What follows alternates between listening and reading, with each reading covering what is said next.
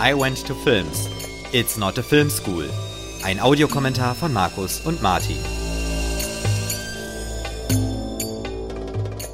Herzlich willkommen zu einer neuen Ausgabe von I Went to Film. Wir haben heute wieder einen tollen Film im Programm. Markus, was werden wir uns denn heute anschauen? Ja, wir werden uns ansehen für eine Handvoll Dollar, per un pugno di dollari, äh, der nicht unbedingt der erste Western aus Italien, aber möglicherweise der erste echte Italo-Western, der gedreht wurde von Sergio Leone. Und ich habe ihn ausgewählt, weil er eben der erste echte Italo-Western ist, weil er der Auftakt einer Trilogie ist, der Dollar-Trilogie von Leone, eine der wenigen Trilogien oder Filmreihen, wo man meines Erachtens sagen kann, die wird mit jedem Film tatsächlich besser. Und weil er der Film ist, der Clint Eastwood zum Weltstar gemacht hat. Denn Eastwood war vor diesem Film in den USA eigentlich nur als TV-Darsteller bekannt und ist eben mit diesem Film international gleich bekannt geworden. Ja, das klingt ja erstmal sehr interessant, würde ich sagen. Und, und weil ich großer Italo- und Spätwestern-Fan ja, okay, bin. Das, das kommt auch gut. noch hinzu. Ja, ja, das finde ich gut, ja. Und dieser Film, ja, ein Stück weit diesen Wendepunkt vom alten klassischen John Ford, John Wayne Western, der zu dem Zeitpunkt schon fast tot war, also der Western, mhm. nicht die beiden Darsteller, ähm, hin zu ja, hin zu dem, was man als Spät- und Italo-Western heutzutage bezeichnet und den Western neu belebt hat tatsächlich. Ja. Was haben wir für eine Laufzeit? Äh, wir sind ungefähr 100 Minuten, sowas um den Dreh. Circa 100 Minuten. 100 Minuten. Ja, gut. Also dann würde ich sagen, wir schauen doch mal rein, oder? Genau, würde ich auch sagen. Und wir schauen die, wir schauen übrigens die Kinofassung und nicht die US-TV-Fassung, für die man einen extra Prolog aufgenommen hat. Aber das erzähle ich nachher nochmal etwas genauer. Und wir sind beim alten Tobis-Logo. Und trotzdem kommt der Hahn auch wieder, ne? Genau. Wobei ich das alte Tobis-Logo etwas befremdlich finde, dass der Hahn da das Ei legt. ich glaube, das hatten, das ist heute, glaube ich, nicht mehr der Fall. Und ja, kurz vielleicht noch, bevor es dann richtig losgeht zur Besetzung, zwei, drei ja, Worte. Gerne. Oder nee, warte, erstmal noch zum, zum Vorspann. Das ist nämlich ein sehr ungewöhnlicher Vorspann für einen Western. Ja, und der man muss ja sagen, erinnert ja auch schon so ein bisschen auch an das, was äh, Quentin Tarantino gerne äh, benutzt, ne? Ja, so vor, allem, vor allem in der Zeit erinnert er an Bond-Vorspänne. Oh, stimmt. Das ist auch eine gute Und das ist, äh, das ist wohl etwas, was ganz bewusst gemacht wurde, dass ja. man eben damit auch zeigen wollte, das ist ein neuer Western. Mhm. Und das ist eine neue Art von Western. Und das sind auch neue Figuren. Denn gleich wird ja Clint Eastwood auch eingeführt. Und auch die Musik ist eine ganz andere. Mhm. Mhm. Ja, das ist keine, das ist nicht mehr die klassische Orchester-Western-Musik, die wir haben, sondern das ist modernere Musik. Das ist ein bisschen, ja. Also für die Zeit äh, ja, ja. moderner, ja. ja. ja. Genau, das ist nicht mehr das klassische große Studioorchester, mhm. was wir aus den USA kennen, mhm. sondern ne, wir haben ja diese Fender-Gitarre, die da noch spielt. Und die Glocke, die da reinschlägt. Genau. Das ist natürlich Ennio Morricone Musik. Ja. Der ja wie kein zweiter für dieses Genre auch steht, auch wenn er längst nicht nur dort komponiert hat. Ja. Das stimmt. Und ich glaube, habe ich das richtig noch äh, beobachtet, dass wir keinen Abspann haben? Bei dem ja, Film wobei und deswegen der Vorspann so aufwendig ist. Das ist aber, glaube ich, häufiger so, gerade bei kleineren Produktionen aus der Zeit, dass die keinen Abspann hatten, weil die Leute da eh nicht im Kino saßen. Achso, okay. also man musste ja. alles vorher reinpacken. Weil ja, damit die Aufmerksamkeit ja, da ist. Das, ne? das hast du aber auch bei, das hast du bei größeren Produktionen auch aus ja, den USA okay. aus der Zeit noch. Okay. Ja, aber du hast recht, ich finde den Vergleich zu den äh, Bond-Vorspänen sehr, sehr gut. Also wir haben ja diese äh, immer im Wechsel, äh, rot und schwarz quasi, wie so Negativ, immer im Wechsel mit den äh, Silhouetten der Figuren und dann zwischendurch die Einblendung der beteiligten Akteure und Macher des Films. Genau. Und ja, das ist natürlich auch so ein nochmal so eine ganz deutliche Anlehnung an James Bond, ne? Mit die Hauptfigur vom Kreis umgeben hatten wir vorher auch schon mal. Mhm. Ne? Also ich glaube, das ist nicht zu weit hergeholt. Ja, stimmt. Und äh, das war ja auch eben so ein, so ein Symbol, irgendwie so gleißende Sonne, aber gleichzeitig auch dieses Einbrennen des Films, wenn der ja, am Kinoprojektor ja, hängen blieb. Genau. Ne?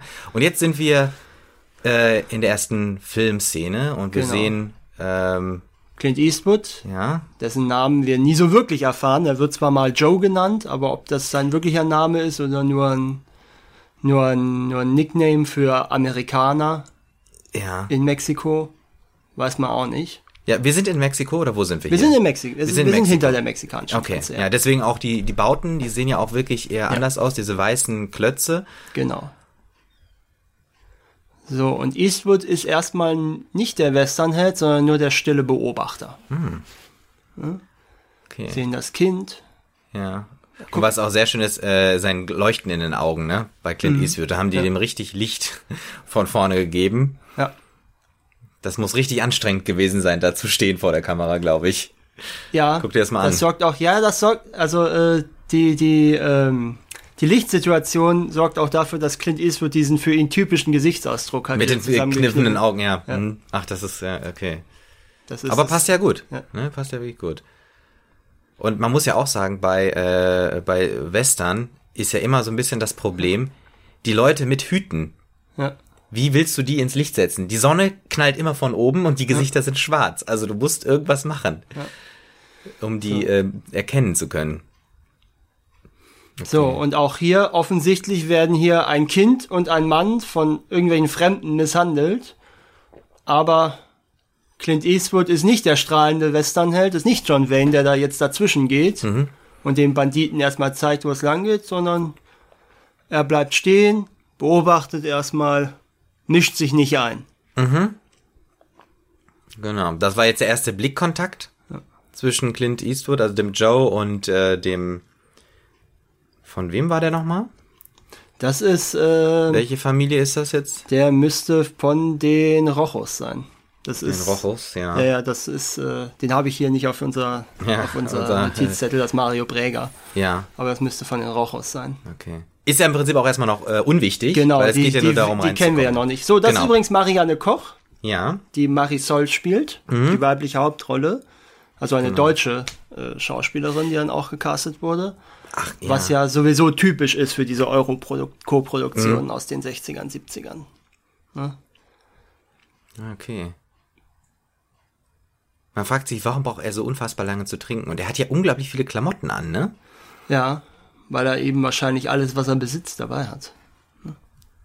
Das könnte sein. Ja. Oh ja, jetzt Zu dem Baum den. gibt's eine schöne Geschichte. Das ist der Baum, wo der Galgen hängt und jetzt äh, reitet Clint Eastwood, also mit der Joe, Genau. unten drunter durch, direkt unter dem Und Galgen. zwar wollte Leone unbedingt diesen Baum haben und der stand auf dem ähm, Grundstück von irgendeinem Landwirt in Spanien, Mhm. wo sie das gedreht haben.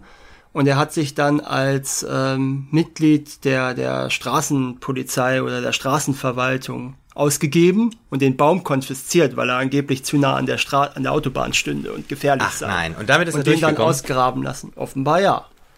Aber es war sowieso eine sehr, äh, sehr interessante Produktionsbedingung. Da gehe ich aber später nochmal ein bisschen ja, drauf auf jeden ein. Fall, ja.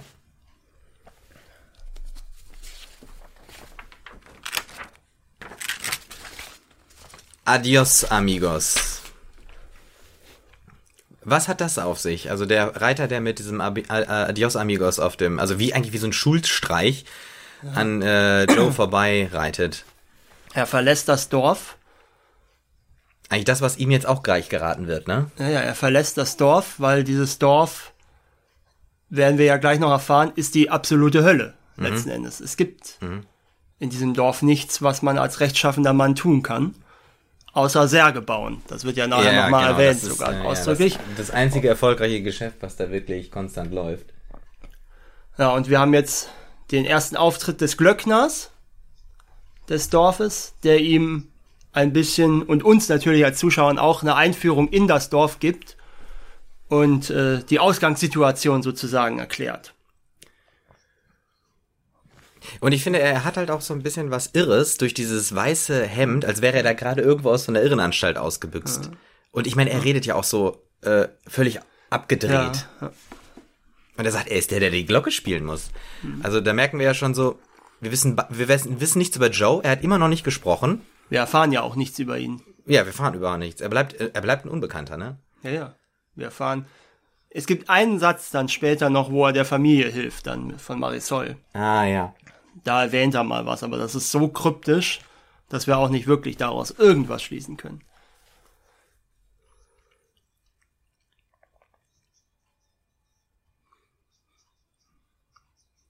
Ja. Wie gesagt, Le äh, Leone sag ich schon. Clint Eastwood war zu der Zeit in Amerika ein TV-Darsteller, nämlich in einer TV-Serie namens Rawhide oder dann auf Deutsch 1000 Meilen Staub. Und ähm, der Vertrag war auch so, dass er nicht in den USA Kinofilme drehen durfte, solange er Darsteller in dieser Serie war. Ah, war das damals noch so kontraproduktiv, wenn man in äh, zwei unterschiedlichen äh, Formaten gearbeitet hat? Ja, scheint so. Oder es waren halt Knebelverträge, ich weiß es nicht. Wobei, ich meine, die Zeit, wo äh, Stars richtige Festanstellungen bei den Kino, äh, bei den Verleihern hatten, ist ja auch noch nicht so lange her. Ja. Ähm, jedenfalls war das natürlich eine Chance für ihn, dann nach Europa zu gehen und diese Rolle zu übernehmen. Allerdings war er auch nicht die erste Wahl, muss man sagen, sondern andere Leute, die vorher angefragt war, wurden, waren Henry Fonda, James Coburn, Charles Bronson, Lee Marvin, äh, Steve Reeves, ein amerikanischer Schauspieler, der in Italien schon mehrere Filme gedreht hatte zu dem Zeitpunkt, und Richard Harrison, der wiederum Clint Eastwood empfohlen hat dann. Ah. Okay. Ich finde es interessant, dass es damals noch äh, die Chance war, nach Europa zu gehen, um einen großen Film zu machen. Ist ja eigentlich heute eher unvorstellbar, diese Richtung, ne? Ja, ja. Ja gut, Eastwood war dann der einzige, der von den genannten bezahlbar war. Er hat die Rolle für 15.000 Dollar gemacht. Oh, das ist ja, also, okay, das klingt jetzt nicht viel. Ich weiß jetzt nicht, was das inflationsbereinigt ist. Aber wie gesagt, das Geld war knapp. Ja, Das war nicht die größte Produktion. okay. Ja, ich meine, gut, äh, sind ja jetzt noch nicht so viele Drehorte, ne? Das ist ja im Prinzip alles äh, an diesem einen. Italien und zwei Orte in Spanien. Okay, ja. Also Studio in Italien und eben zwei Orte in Spanien waren die Drehorte.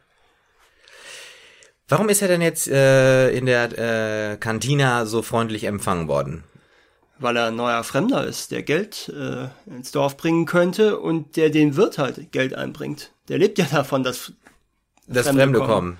Ja, aber Kommt er sagt davon. ja gleich so, ich habe aber keinen Penny dabei. Oder was auch immer für eine Währung gerade da aktuell ist. Gut, vielleicht ist ein Fremder, ein Fremder ist halt besser als der Tod, denn es gibt ja nur den Tod in diesem Dorf. Ja Stimmt, den haben wir ja gerade durchs Fenster auch Ja, ja, gesehen. ge- ne? Also auch sehr schön, wie er, die, äh, wie er das Ja. Fenster aufmacht und dann sitzt da wie auf dem Podest der Sargbauer. Ja, und klopft freudig auf seinen Särgen rum. Hm, Um noch kurz äh, die Sache mit der Besetzung abzuschließen. Ähm, die meisten von den Leuten, die, er angefra die angefragt wurden, hat Leone dann später bekommen. Also Henry Fonda und Charles Bronson sind dann die beiden Hauptrollen in Spiel mir das Lied vom Tod. Und James Coburn spielt die männliche Hauptrolle in Todesmelodie. Okay, das heißt, der Film hat äh, auch auf anderen Ebenen äh, Ja, also durchaus für- Wirkung gehabt. Ja, ja, also für Leone war das auch der Durchbruch. Also vorher, er war vorher hauptsächlich ähm, Co-Regisseur und, und Regieassistent bei vielen, hat auch zum Beispiel äh, Ben Hur mitgedreht als Regieassistent, ja, aber hatte als hauptverantwortlicher Regisseur zu dem Zeitpunkt nur den Sandalenfilm Koloss von Rhodos gedreht. Spannend. Okay. Eastwood ist übrigens nicht Raucher. Ja. Glaubt man bei dem äh, Film jetzt nicht unbedingt, weil er eigentlich fast immer dieses Zigarillo oder was das Zigarillo, ist? ja, das sind äh, italienische Zigarillos, die man ganz schwer rauchen kann, wohl nur. Die man, also die muss man anschneiden, um sie überhaupt rauchen Ja. zu können, sonst gehen die immer aus. Und ähm, als sie dann den zweiten Teil gedreht haben, ist dann Eastwood zu Leone gegangen und hat gefragt, ob er denn wirklich rauchen muss nochmal. Mhm. Und dann hat Leone ihm gesagt, natürlich, der Zigarillo ist schließlich der Hauptdarsteller. Ja. Also äh, der Joe kriegt jetzt gerade vom Wirt äh, so die Eigenheiten des Dorfes erklärt und sie gucken von dem Balkon hinunter auf das Treiben äh, auf der Straße. Genau. Genau. Ja. Die Baxters und die Rojos. War übrigens in der ersten Drehbuchfassung noch zwei ähm, mexikanische Familien.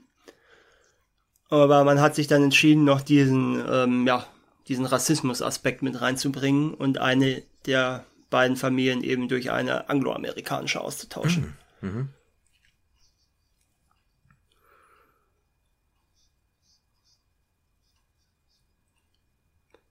Ja, also da hat er schon, äh, also Joe hat jetzt gefragt, wer denn die stärkere Familie ist und der Wirt sagte, die Rockos sind wahrscheinlich am stärksten.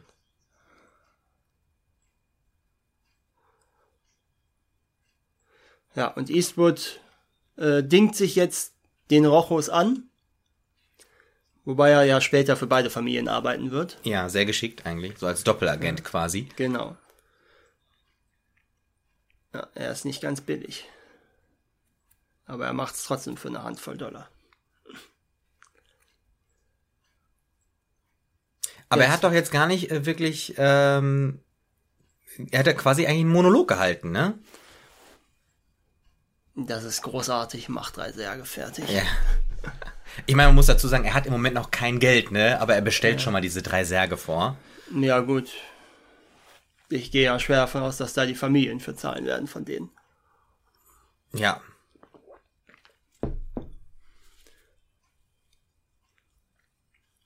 Ja, und er kommt zurück zu denen, die ihn, als er eingeritten ist ins Dorf, sich über ihn lustig gemacht haben.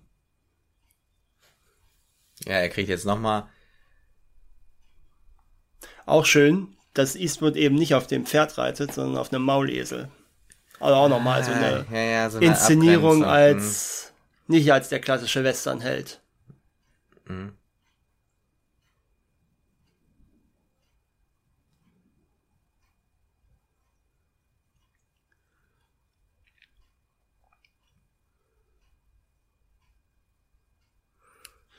Ja gut, das ist verständlich. Also Joe erklärt jetzt, dass äh, sein ja. Maulesel beleidigt ist. Ja, das ist das. Du hast ja im Vorfeld schon gesagt, das wird jetzt, das wird ja manchmal zu langwierig gemacht. Mhm. Das ist halt das Ding von Leone. Er inszeniert diese Sachen immer so lange und langwierig und er zelebriert das auch richtig. Also er mhm. lässt da auch diese Stimmung entstehen und diesen Druck entstehen, der immer sich aufbaut, jetzt ja auch vom Ton her. Mhm. durch die Musik, die sich dann so weit aufbaut, bis er sich in einer einzigen Sekunde entlädt. Mhm. Wenn er nämlich mit vier oder fünf Schüssen vier Leute tötet. Ja, ich denke mal, das hängt auch mit äh, den Sehgewohnheiten im Kino ja wahrscheinlich ja. zusammen. Ne? Ich meine, das muss man ja, ja, ja so ja früher auch anders. Ne, so lang wäre ein US-Western, so lang wäre das in einem US-Western damals nie gegangen. Die Vorbereitung, bevor das, er Ja, ja, da ging das schießt. Duell, zack, Mann gegen Mann auch und nicht einer gegen fünf erstmal. Mhm.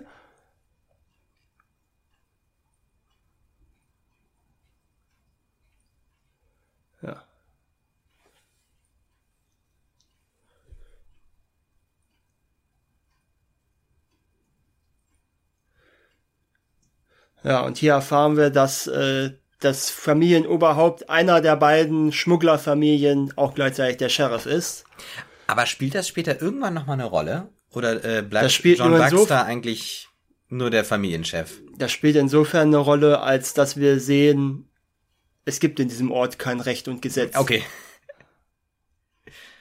Ich habe mich geirrt, wir brauchen vier Särge. Ja. So. Und da ja auch gerade die Musik so leicht asiatische Klänge hatte, ja. glaube ich, können wir mal über das Thema Yojimbo reden. Gerne. Und zwar ist das nämlich ein Film von Akira Kurosawa, der die Vorlage für diesen Film war. Und in Yojimbo geht es darum, dass ein Samurai im feudalen Japan die äh, ein, ein Dorf in ein entlegenes Dorf kommt, das von zwei Familienclans beherrscht wird, die sich mhm. gegenseitig ausspielen und er dingt sich jeweils den beiden Familienclans an, um sie gegeneinander auszuspielen. Ja. Es ist also dieselbe Story. Mhm. Die Leone hier von feudalen Japan in mexikanisches, äh, ja, mexikanisch-amerikanisches Grenzgebiet im 19. Jahrhundert verlegt. Und die Story funktioniert genau gleich. Was mhm. äh, ja zeigt, dass die Story durchaus gut ist. Und Ja. auch die erste, jetzt haben wir gerade die erste Einführung des Themas Rüstung und Schießen, was ja fürs Finale wichtig wird. Das ist richtig, ja. Ähm, die, das Problem nur bei dieser Adaption von Yojimbo war, dass sich niemand aus dem Produktionsstab Gedanken gemacht hat über die Rechte und mal angefragt hat, wie das denn mit den Rechten wäre. Und es gibt dann auch einen Brief von Kurosawa an Leone, der ihm dann geschrieben hat, also mir gefällt ihr Film sehr, nur leider ist es mein Film und nicht ihrer. Oh, gab's da, hat, ist der Streit irgendwann mal, äh, oder gibt's da Man hat, einen sich Streit außer, so, man hat sich außergerichtlich geeinigt. Ja. Kurosawa bekam 15% der weltweiten Einnahmen Oh, und das exklusive Vermarktungsrecht für Japan, Südkorea und Taiwan. dann hat sich die Anfrage ja gelohnt, würde ich sagen. Ne? Er hat, Also, also dadurch hat er mit für eine Handvoll Dollar mehr Geld gemacht als mit Yojimbo selber. das ist, ja, das ist interessant.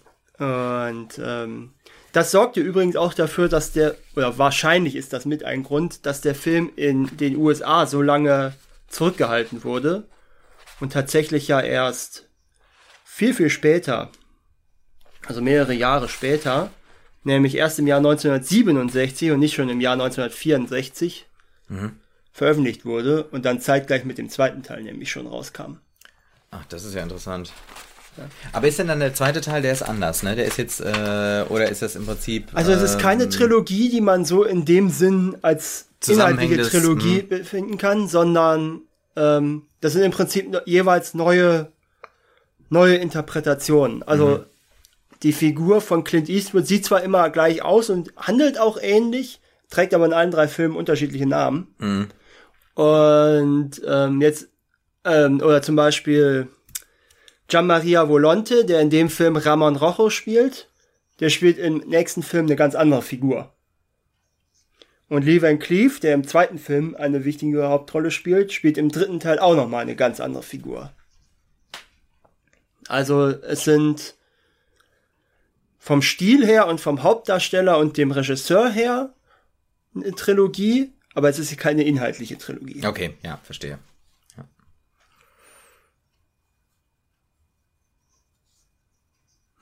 Also der zweite Teil äh, orientiert sich auch nicht an einem japanischen Film oder so. Ja, genau, das, das war sozusagen die Frage. Ja. Das, nee, nee, auch, auch das nicht. Ist übrigens nicht der einzige erfolgreiche Spätwestern, der einen japanischen Film adaptiert. Das hat John Sturgis dann ein paar Jahre später mit Die glorreichen Sieben auch gemacht, der eine Adaption von Die Sieben Samurai ist. So, und wir erfahren gerade, dass Ramon Rojo äh, noch gar nicht im Dorf ist und dementsprechend noch gar nicht mitbekommen hat, dass Eastwood für ihn erstmal vier Leute erschossen hat. Ja, die Brüder haben sich ja auch ein bisschen gestritten da gerade. Und da sieht man auch so, dass äh, auch da nicht alles so im Argen ist. Und jetzt teilt Joe mit, dass er ausziehen wird.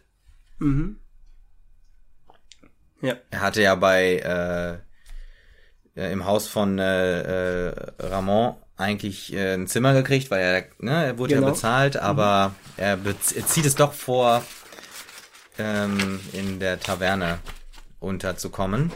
Was natürlich für seinen späteren, äh, späteren äh, Verlauf als jemand, der für beide Seiten arbeitet. Praktischer ist. Ja.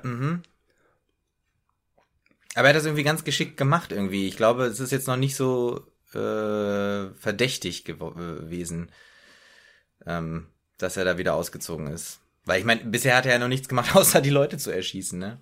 Ja. So, jetzt läuft die äh, Armee ein. Genau. Und das ist tatsächlich die erste Szene, die komplett neu für den Film geschrieben wurde und keine Adaption von irgendwas aus Yojimbo ist. Also der Film ist auch keine 1 zu 1 Kopie, sondern ist auch mit inhaltlich äh, eigenen Sachen drin, ja. anders. ja.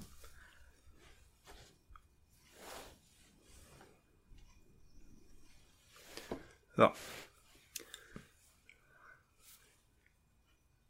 Und Eastwood lässt es sich nicht nehmen, erstmal diesen Goldtransporter zu untersuchen und die Pferde, auch wenn er überhaupt keine äh, Legitimation dafür hat.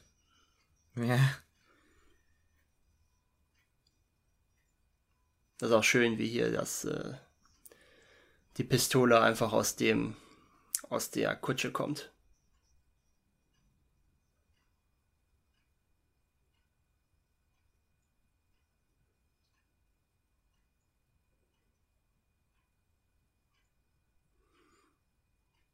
Ja, und er scheint sich ja offensichtlich das Zimmer mit dem Wirt zu teilen. Ja.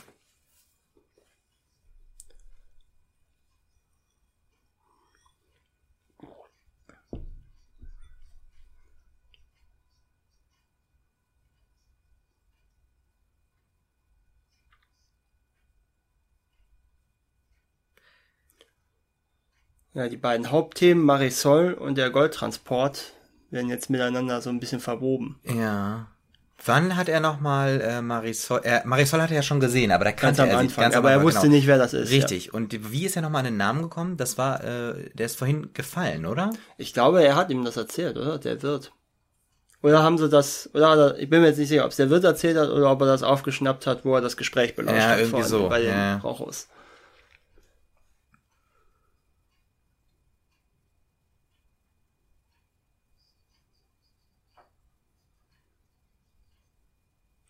Das scheint ja dann morgens zu sein, ne? Ja, so, ja. Joe steht auf aus dem Bett, hat alles an und muss sich nur noch den Gürtel mit äh, dem Colt umschnallen.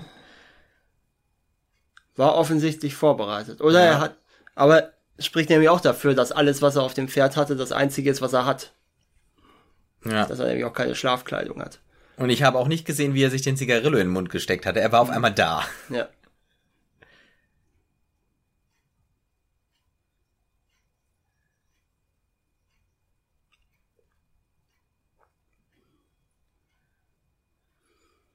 Ja, und da haben wir wieder Leones Musik, die den Ritt der beiden illustriert. Und ähm, ist ganz interessant, die Musik stand nämlich schon vorher fest.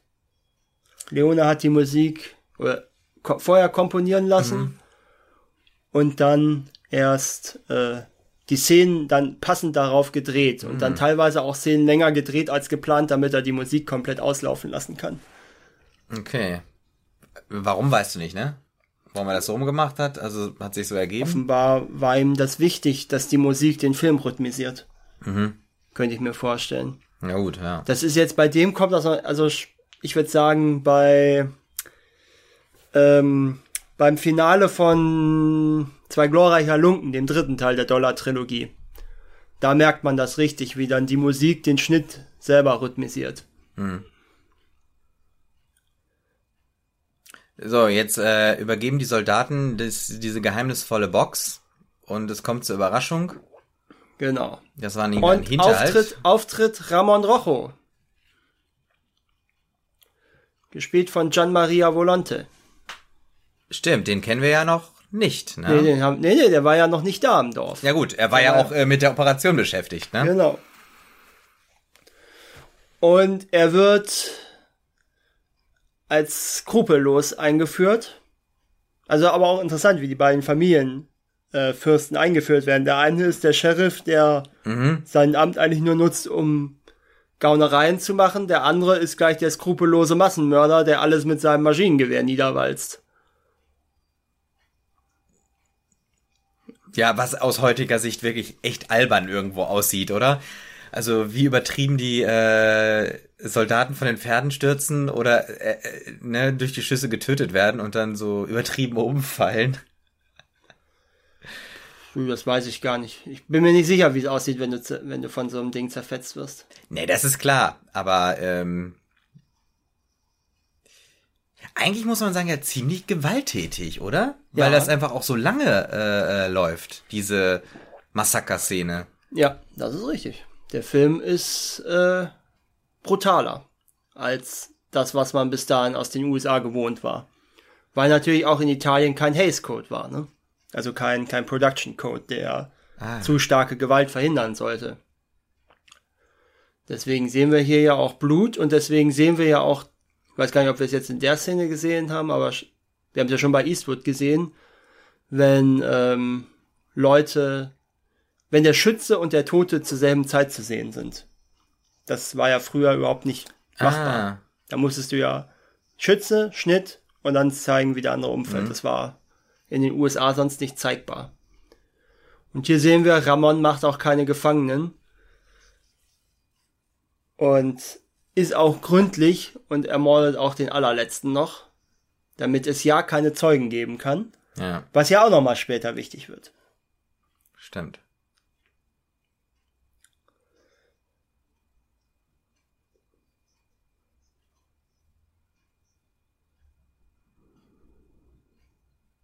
Ja, und die beiden lernen sich jetzt zum ersten Mal kennen. Clint Eastwood und Ramon Rojo. Beziehungsweise Gianmaria Volonte. Der wohl durchaus Probleme hatte beim Dreh, weil er ähm, extrem links eingestellt war und dadurch durchaus Probleme hatte mit Clint Eastwood, der ja tendenziell auch eher politisch rechts steht in den USA. Ähm, Volonte sprach auch kein Englisch zu dem Zeitpunkt, also die konnten sich auch nicht groß verständigen. Und die Dreharbeiten fanden im frankistischen Spanien statt, also auch da war wahrscheinlich Bisschen was los, ja. Probleme für. Was haben Und, die denn dann, äh, diese Szene, wie haben die, in welcher Sprache haben die die denn dann produziert? Die sprechen alle ihre Landessprache in der. Ah, okay, ja, Das ja, ist, ja. weil in Italien ist es auch so, die haben sowieso immer nachsynchronisiert und nie den Studioton benutzt. Ja, Weshalb das bei diesen Europroduktionen egal war. Die haben alle ihre, ähm, ihre Landessprache gesprochen. Die haben, also das Mhm. Skript wurde natürlich übersetzt. Die sprechen alle ihre Landessprache. Und dann wird das für die jeweilige Landesfassung auseinandergeschnitten. neu synchronisiert. Genau. Mhm. Und deswegen musste nämlich Volonte für den zweiten Teil auch Englisch lernen, weil er sich dann vertraglich binden musste, dass er sich selber für die englische Version synchronisiert.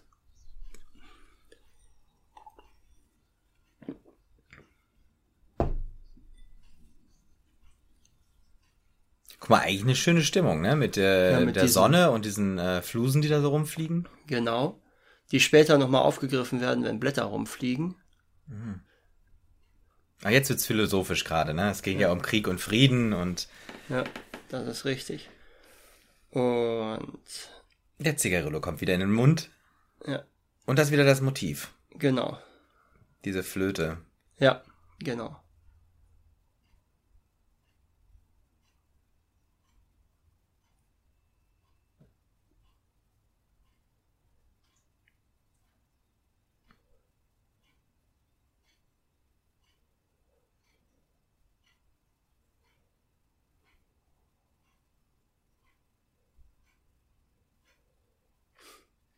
Ich habe vier von Baxters Leuten unter die Erde gebracht.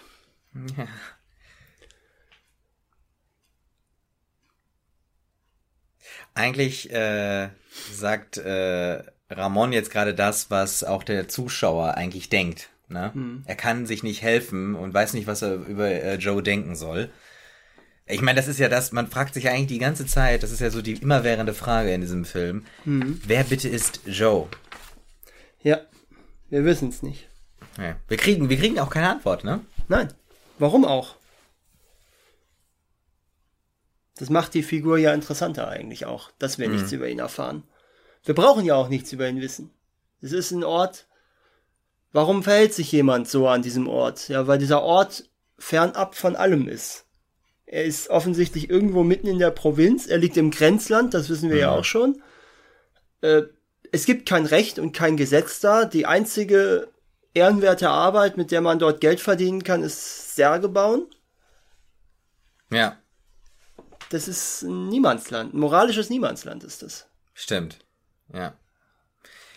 Ich äh, hab da irgendwie, ich stolper da immer wieder drüber, wenn die Frau hinten hochläuft mit Ja. diesem Gemüse oder was auch Ja. immer in dem, äh, in dem Eimer, dann bleibt sie im Hintergrund, man sieht es irgendwie am Geländer kurz hängen und ihr bröselt da was runter. Also, ich weiß nicht, was das, äh, Keine was das Zeit soll, für Reshots. Nee, wahrscheinlich. Ja, oder es war einfach egal. Die Leute waren so ein bisschen tranig da und Ja, ich glaube schon, dass die wirklich keine Zeit dafür hatten. Das war nämlich, der Film wurde zeitgleich produziert mit einem anderen. Und der andere hat mehr Geld bekommen. Und das war quasi der B-Movie dazu. Warte mal, ich muss mal gerade gucken, wie der hieß. Die letzten zwei vom Rio Bravo, den heute kein Schwein mehr kennt. Und Leone hat für den Film tatsächlich auch genutzte Sets und Kostüme von die letzten zwei vom Rio Bravo verwenden müssen. Und also tatsächlich ist auch irgendwann das Geld ausgegangen in der Produktion. Und die, die spanischen Techniker sind dann nachts hingegangen und haben alle Fenster entfernt aus den Sets, sodass sie nicht weiter drehen konnten. Die konnten ja nicht ohne Fenster drehen. Das ist ja gemein. Eben. Das heißt, die haben richtig stunk gemacht. Ja klar, wenn weil du die ihr kein Geld Geld nicht. kriegst. Ja, natürlich. Ja.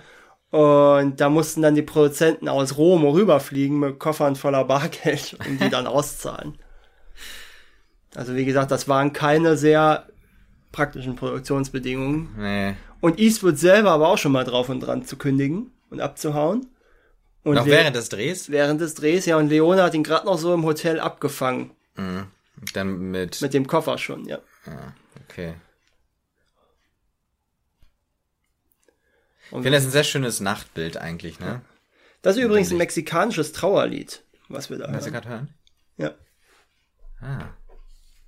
Also nicht ganz genau, weil da, da lagen wohl Rechte drauf. Das war noch nicht so alt. Das war, aber ähm, das ist So, eine Adaption. so, so ein Sound-alike. ja, was man auch aus anderen Western kannte. Und So, sie sehen wir doch jetzt auch das erste Mal. genau, Ne? sie ist ja das wahre Familienoberhaupt der Baxters. Während äh, John Baxter steht ja eindeutig unter der Fuchtel seiner Frau. Stimmt. Das, was ja auch Und sie ist auch so ein bisschen mit diesem, die ist ja so ein bisschen witwenhaft irgendwie. Mit diesem Schleier, Ja, ja. mit diesem Ja. Schleier und äh, so in schwarz gehüllt. ja. Ist das schwarz und nicht blau? Ah, Ich weiß nicht, ist jetzt schwer zu sehen. Blau wäre natürlich für eine gewisse Mariensymbolik. Ah, gut, das können wir jetzt bei den Lichtstimmungen, äh, bei der Lichtstimmung nicht ganz sehen. Weil nämlich Aber alles, jetzt- alle, alles blau ist. Ja. Aber jetzt äh, steht doch das äh, Treffen bevor, ne? Das war das doch, ne? Jetzt Die, haben wir erstmal, äh, genau, jetzt haben wir erstmal die Szene mit den Särgen, wo zwei Exhumierte von, den, von dem Goldtransport Mhm. ausgebuddelt werden und die Leichen platziert werden. Sodass es später so aussieht, als wären sie nicht äh, gestorben. Ja. Finde ich, muss ich sagen, wirkt für mich ein bisschen unglaubwürdig.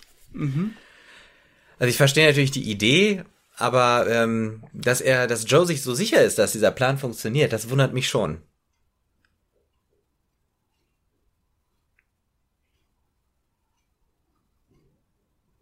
Du meinst, weil, äh, weil die da nur liegen werden und man sieht, dass die sich nicht bewegen oder weshalb dann? Genau, richtig. Also er, die, die setzen die jetzt einfach nur an diese äh, Grabsteine.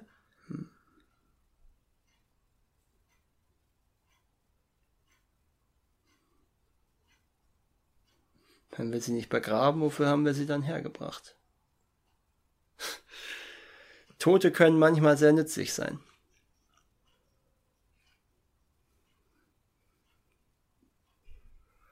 So, Das ist, äh, so, das ist auch so eine ganz leichte Anspielung darauf, dass er irgendwie eine Vergangenheit hat. ja, stimmt, richtig. Aber was das konkret Nee, heißen soll, es gibt nicht. Situationen, da kann einem nur noch ein Toter helfen. Mhm. Und dass er das schon mal erlebt hat, das weiß man auch nicht.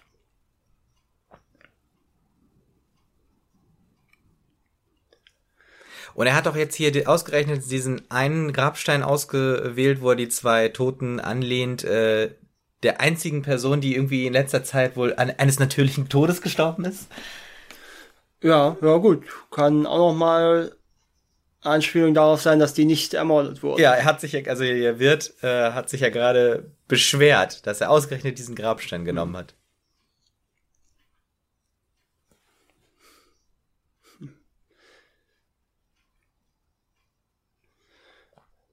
Ja, und auch hier wieder Eastwood oder Joe ist der etwas unorthodoxe Westernheld. Und ein neuer Typus. Ja.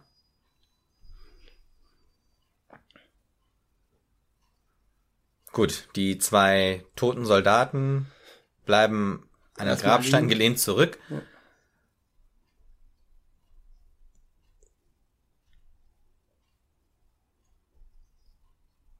Auch schön, wie jetzt so langsam sich das Bild aufhält und die Figuren dann alle auftauchen im Licht. Stimmt, ja. Das ist sowieso schön, dass äh, in diesem Film es wird eine Kerze angezündet oder irgendwie ein Streichholz und plötzlich wird der ganze Raum hell, ne? Und wir sind jetzt das erste Mal im Haus äh, der wir sind Baxters. bei, genau bei den Baxters, Baxters. oder das allererste Mal. Ja, ja, doch, ja. Wir erfahren überhaupt ein bisschen mehr mal über die Baxters. Bisher haben wir ja nur eigentlich erfahren, dass er der Sheriff ist. Genau. So äh, und der John Baxter trinkt sich noch ein. Seine Frau geht die Treppe rauf. Und wird Und oben, auf genau. Clint Eastwood treffen, das wartet auch sehr sie. schön inszeniert ist. Denn wir sehen ihn hier noch überhaupt, doch, wir sehen leicht, dass sich der Vorhang bewegt. Ja. Und, Und die jetzt muss er Frau vorm Spiegel öffnet sich das Kleid. Ja. Okay, Spannungsmusik. Jetzt sehen wir, wie sich der Vorhang öffnet und Eastwood. Das ist wirklich sehr schön gemacht. Also sie will das Licht, glaube ich, runterdrehen, ne? Und Eastwood greift ihre Hand und hält äh, ihr den Mund zu. Mhm.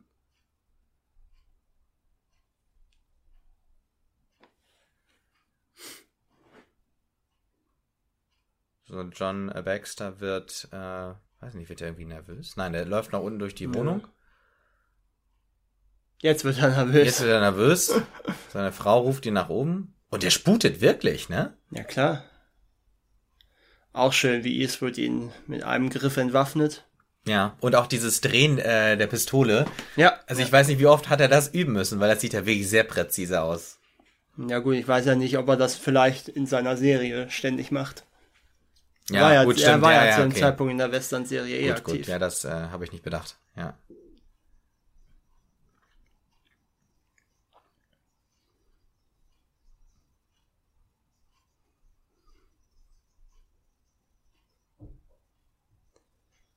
So. Das habe ich halt nicht so ganz verstanden. Also die zwei Soldaten haben sich auf dem Friedhof versteckt. Ja. Und wer, wer hat nochmal diese Info dann organisiert? Irgendwer hat die das gesehen. Ja, er hat das den Baxters erzählt. Also Eastwood Ach hat das so, den er hat das selber. erzählt. Ja. Er spielt die ja gegeneinander okay. aus. Ja, ja, das war geschickt. Eastwood hat Jetzt das den. Baxters erzählt. Gut, deswegen ist es auch nicht so wichtig, dass die da so teilnahmslos einfach an einem Grabstein gelehnt liegen. Genau, weil es geht ja darum, ein Zusammentreffen der Baxters und der Rochus zu, Zu inszenieren, inszenieren. und dass Ja. die sich nämlich gegenseitig abschießen. Ja, verstehe. Das ist echt gut. Und die Baxters haben natürlich ein Interesse daran, die Rochus auszuliefern. Mhm. Denn äh, wenn die Rochus den Geldtransporter überfallen haben, oder den Goldtransporter, kommt der Gouverneur mit seiner Kavallerie an und lässt die ganze Familie festnehmen und dann haben die Baxters das Dorf für sich alleine. Ja. Was ich interessant finde, als sie vorhin eingeladen waren, um sich zu treffen, die Familien, ne? Ja? Da haben wir das Treffen nicht gesehen. Nee. Aber jetzt, wo sie sich ja am Friedhof treffen werden, da werden wir dann die, das Aufeinandertreffen sehen. Also Also das, das wichtigere Treffen. das ist wichtigere sozusagen. Treffen, ja. Denn äh, das andere Treffen war ja nur pro forma, sozusagen. Stimmt. Okay, also Joe hat sich äh, Platz geschafft. und sucht jetzt das Gold. Und jetzt wird der Film so ein bisschen zu einem Detektiv-Bond-Film auch wieder. Ah, weil er so ein bisschen agentenmäßig sich da einschleicht. Also er klettert Genau. über die Mauer. Was ich auch sehr schön finde, diese Spuren an den Schuhen. Ne? Ja. Und jetzt investigativ aktiv wird.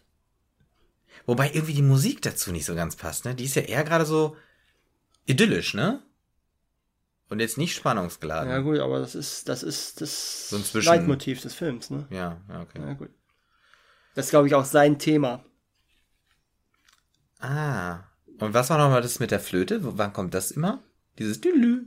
Das ist Ja, ja, das ist auch, aber das ist nur so ein Kontrapunkt um. Ey, Okay, oder, Moment, es könnte natürlich auch das Thema des Zigarillos sein. Tatsächlich. Ah. Müssen wir gleich mal drauf achten, wenn das das nächste Mal kommt. Mario Brega, Auf den geschossen wird? genau. Das ist einer der wenigen Schauspieler, die in allen drei Dollar-Filmen mitspielen, außer Eastwood selbst natürlich. Ja. Aber er ist schon eher so der Depp, oder? Ja, ja, klar. Also der wurde jetzt ja, erstmal hat er überhaupt nicht geschnallt, von wo geschossen wurde. Das merkt man ja später auch nochmal, wenn sie Eastwood zusammenschlagen, dass er ihm die falsche Hand zertrümmert. ah, ja.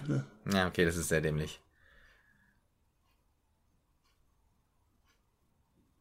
Und äh, Joe war sich ja sehr, sehr sicher, dass er ganz alleine ist, weil er konnte ja einfach da im Hof rumballern. Ja, ja, klar.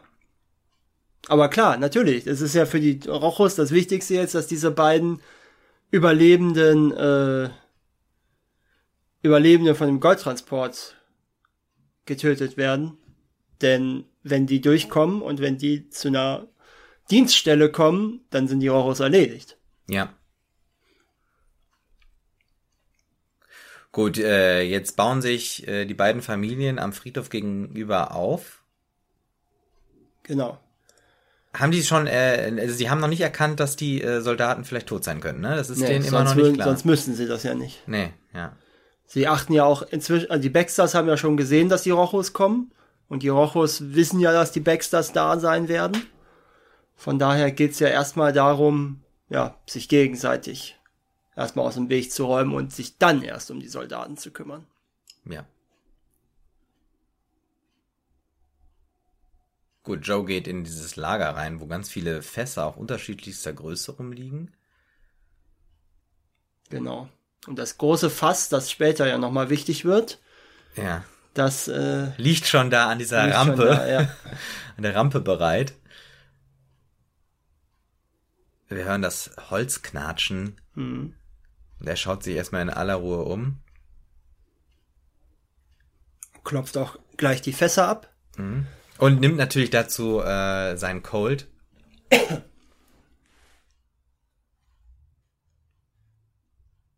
Und das wird später gleich im Schnitt noch interessant, wenn Leone jetzt anfängt, diese Durchsuchung von Eastwood und das gegenseitige Belauern und dann später Beschießen der Rochos und der Baxters zusammenschneidet. Ah, ja. Wer hat nochmal angefangen gerade zu, äh, zu schießen? Jetzt Ramon. Ramon. Also auch äh, genauso wie er eingeführt wurde. Ja, ja. Der, der gleich schießt, das ist Ramon. Und da bleibt Ramon ist der aggressivere von beiden, ja. ja, okay.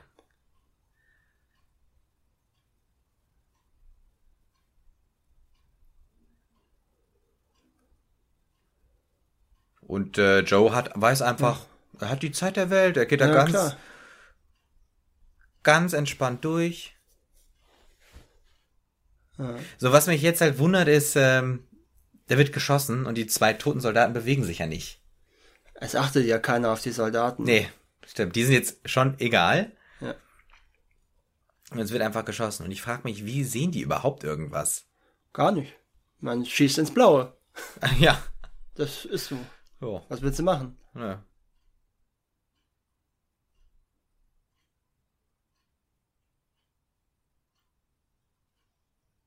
Er klopft dreimal aufs Fass und wir sind. Viermal aufs Fass klopfen, vier Schüsse. Zwei Klopfer, zwei Schüsse. Ah, das ist wirklich cool. Ein Klopfer, ein Schuss. Ja, ja. Siehst du, das wird Und die haben sogar Auch gerade rhythmisiert gleichzeitig, durch den ge- Schnitt, ja, ja. gleichzeitig geschossen. Ungewöhnlich, weil äh, sonst sind die Schnitte ja wirklich eher lang. Ne? Mhm. Die Einstellungen sind lang. Und das war jetzt mal wirklich so äh, eine sehr kurze Schnittfolge. Ja.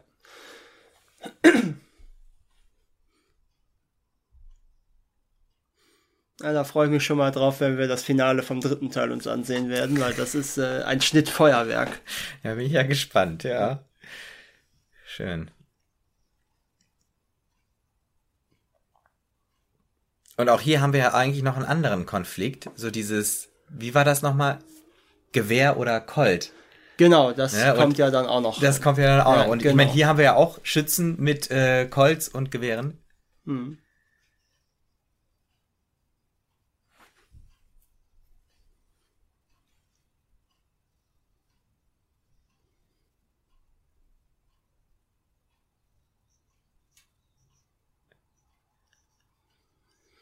Ja, und Ramon nimmt Bax oder die Baxters auch nicht ernst, weil er eben auch weiß, dass die Frau da die Hosen anhat und nicht äh, John Baxter. Ah. Ja. So, Joe lehnt sich ähm, an dieses Fass und merkt, dass das einen drehbaren Boden hat und guckt rein und findet dann ja eigentlich nur ein Säckchen. Wir wissen eigentlich immer noch nicht, was drin ist, oder? Ja gut, aber man kann sich, oder Na doch, man hat jetzt gehört, es ist irgendwie was er Klimperndes. wird's ne? auch, er wird's ja auch vom Gewicht her erkannt haben, dass das, äh, Ja, also das sind das, dann da wahrscheinlich kann ja keine Goldmünzen, oder? Nahrungs, ja, ja. Also so hörte Ja, sich das an. Aber wir haben es nicht gesehen, ne? Ja, gut, aber ich sag mal so, alles, was wir bisher wissen und erfahren haben im Film, und jetzt schlägt er Marisol oh. erstmal nieder. Ja, ich glaube, er ist gerade selber etwas überrascht. Natürlich. Ich glaube, das ist, ich glaube, das ist das erste Mal, dass er einen anderen Gesichtsausdruck in diesem Film ja. hat, oder? Man hat auch schön gesehen, wie er jetzt gerade genervt war. Ja, oh man, was habe ich da nur angestellt? Ja. Und letzten Endes, jetzt hilft er ihr. Das erste Mal, dass er was nicht für sich oder für Geld tut. Und das wird sich als Fehler herausstellen. Naja, wir wissen ja nicht genau. Also, er hat ja sich schon erkundigt, wer diese Frau ist. Ja, ja. Wir wissen natürlich jetzt nicht, was er vorhat. Aber ganz offensichtlich, er könnte ja auch abhauen. Sie hat ihn wahrscheinlich nicht gesehen. So schnell, wie er sie geschlagen hat. Ne? Nee, stimmt. Und er muss sie auch nicht zum Brunnen da tragen, sondern er hätte auch einfach abhauen können und gut wär's.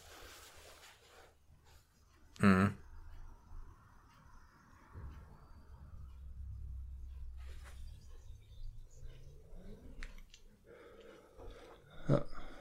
Und die Baxters haben offensichtlich eine Geisel genommen. Was wir nicht gesehen haben. Äh, die Baxters haben, nicht, oder? sondern die haben, Rochos äh, natürlich, genau, meine ich. Die, die Rochos, Rochos haben den Geisel von den Baxters genommen. Aber wir haben das nicht gesehen, oder? Wir haben das, war, nicht gesehen. Das ist jetzt nur eine Info, äh, die durch Deswegen den Dialog wird's ja gesagt. Ja. Es hat mal einen Fall von Tell Don't Show. Anstatt Show Don't Tell. Ach so, also, ja.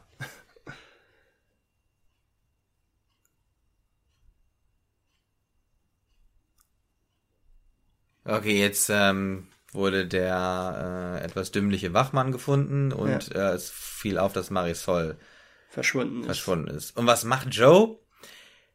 Er bringt sie natürlich zu der, wie heißt die Frau nochmal von äh, so. Baxter? Ja. Denn jetzt hat sie nämlich eine Geisel zum Austausch gleich.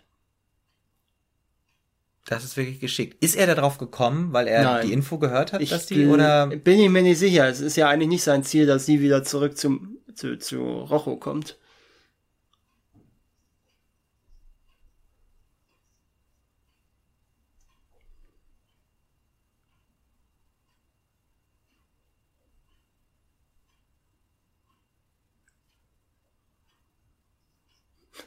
Meinen Namen erwähnen Sie lieber nicht. Das ist auch Aber wir gut haben ihn ja, wir haben ihn ja sowieso noch nie gehört. Ja. Und das fand ich auch schön, wer sich für eine Handvoll Gold kaufen lassen kann. Ja.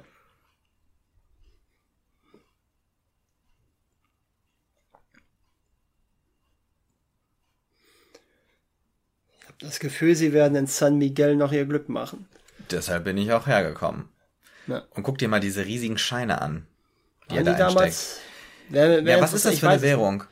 Dollar, gut, soll es ja sein wahrscheinlich, ne? Oder Pesos. Aber wenn Wir sind ja in Film, Mexiko. Ja. Aber wenn die, er macht ja alles für eine Handvoll Dollar.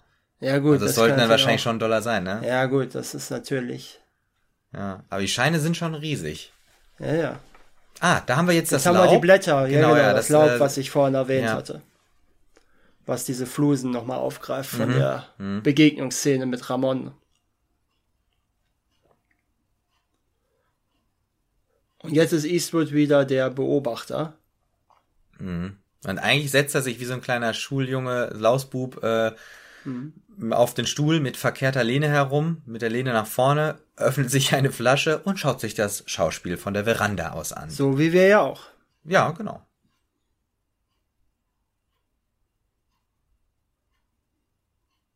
Jetzt kommt wieder diese tragende Musik. Mhm.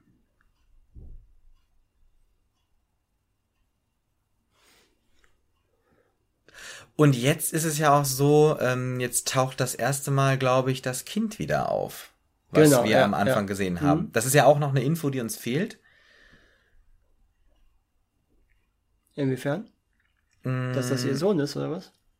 Ich glaube, oder? Hatten wir das? Oder? Ja gut, er ist ja ganz am Anfang zu ihr hingelaufen. Ja, okay, ja. Also ich meine, ich weiß nicht, ob es da explizit genannt wird, aber Mhm. Ich sag mal so, man kann sich's eigentlich schon denken, dass es Ja, das stimmt, ja. So, ich muss sagen, das ist richtig schlecht synchronisiert. ja Also das, äh, das stört mich wirklich. Also dieses Geheule des äh, Kindes. Also merkt man, dass das ein Erwachsener synchronisiert hat.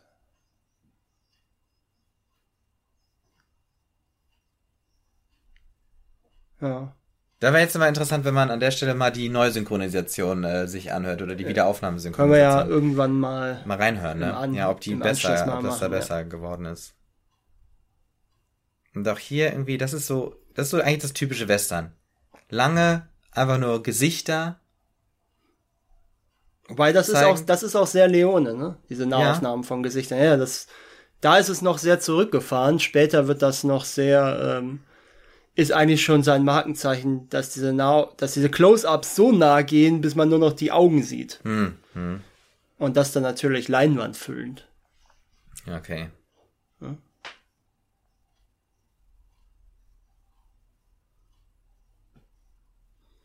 Und ein Faktor, der niemand, den niemand beachtet hat, kommt jetzt ins Spiel mit dem Kind.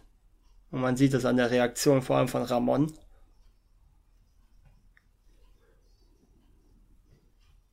Ja, das Kind bringt sozusagen diese ganze, diesen ganzen Gefangenenaustausch äh, Durcheinander. durcheinander. Oh, Auch eine das- schöne Einstellung. Ja, Ne? dieser, äh, es war Power Zoom eigentlich, ne? Weil sonst, was hatten wir in keiner Action-Szene, ne? In, in keiner äh, Schießerei oder so hatten wir so eine äh, Kameraführung. Ja. Aber als Marisol ihr Kind äh, in den Arm nimmt, äh, haben wir diesen Power Zoom auf die beiden drauf. Ja. Und da kommt der Junge heim und wird erstmal von der Mutter umarmt. Und dann kriegt sie ja noch einen Die Warnschau, oder? Ohrfeige, ja. Ja. Patsch. Raue Sitten. Und die Familie ist erstmal wieder vereint. Aber nicht für lange. Denn Ramon möchte ja seine Marisol auch wieder haben. Die er gewonnen hat, ja offenbar. Ich weiß gar nicht, ob das irgendwo erwähnt wird. Oder, also, ich habe mir gestern nochmal den Audiokommentar angehört, da wird es auf jeden Fall gesagt. Also nehme ich mal an. Wird das irgendwo erwähnt, zumindest in einer anderen Sprachfassung. Und jetzt ist das allererste Mal, dass sich der Wirt einmischt, ne? Mit, Ja. äh, mit einem Gewehr auch in der Hand.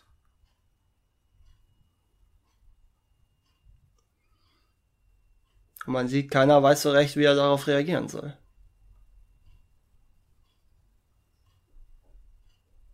Ja, er zögert auch. Man weiß nicht, wo die Hand hingeht. Hm. Geht sie zum Colt oder zu was anderem?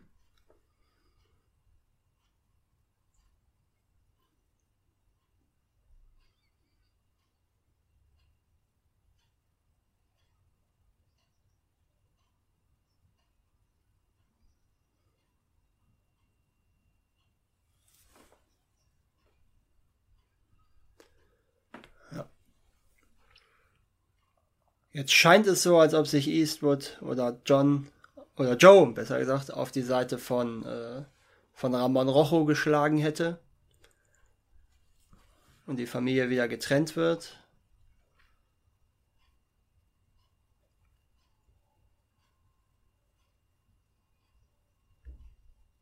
Das ist auch Gut. extrem durchkomponiert, wie die sich da bewegen.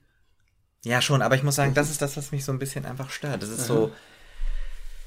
Ach, das dauert für meine Verhältnisse alles zu lange. Vielleicht bin ich auch einfach ein sehr ungeduldiger Zuschauer. Das kann natürlich sein. Ja, das, Da wirst du noch Freude haben an den weiteren Leone-Filmen. Der, der, der Leone zelebriert es. Ja, ja. Ja. Aber das ist wahrscheinlich auch so äh, ähm, der Kino und äh, der Kinofaktor und vor allem auch der Erstzuschauerfaktor. Also ich glaube, da in den Momenten wirk wirken Filme natürlich noch immer am besten, wenn du sie das allererste Mal im Kino siehst und dann verstehst du auch Längen besser. Und äh, Ja. das ist natürlich jetzt bei uns hier ein bisschen schwierig. Ähm, Wir gucken ihn ja ein mehrfachtes Mal und äh, Ja. haben auch da die äh, natürlich nicht dieses dieses Erstseher-Erlebnis und gerade nicht im Kino. Das ist ja, Ja. immer noch mal was Besonderes. Und auch einen gewissen Zeithintergrund haben wir ja auch nicht in der Form. Das ist korrekt. Ja.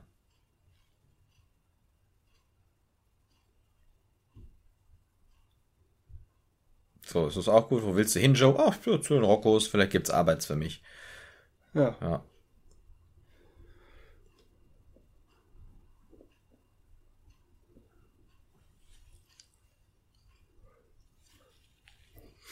Ja, und scheinbar hat sich Joe jetzt auch endgültig für die Rochos entschieden.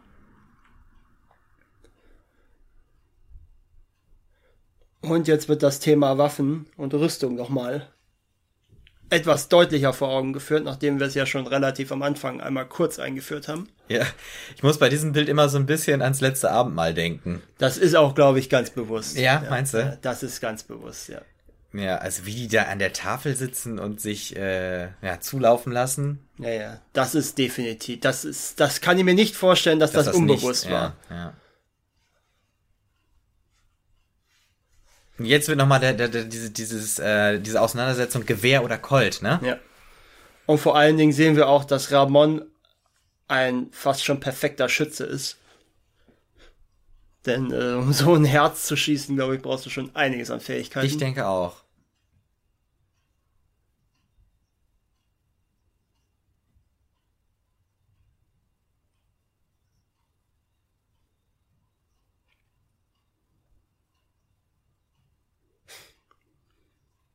Okay. Das alte Ah, mexikanische altes Me- Sprichwort. Also der, äh, wie ging das Sprichwort nochmal? Also, Wenn sich zwei Männer duellieren, der eine hat einen Colt und der andere eine Winchester, dann ist der mit dem Colt ein toter Mann. ja, Weil natürlich die Winchester auf viel größere Distanz schon schießen kann ja, als der Colt, ja, mit dem, was ja logisch ist, das Gewehr ist ja für weitere Distanzen gebaut als die Pistole. ja, Und dementsprechend ist, äh, hat der, der das Gewehr hat, den Pistolenträger oder den Coltträger schon lange erschossen, bevor der überhaupt in der Lage wäre, sie zielsicher zu treffen.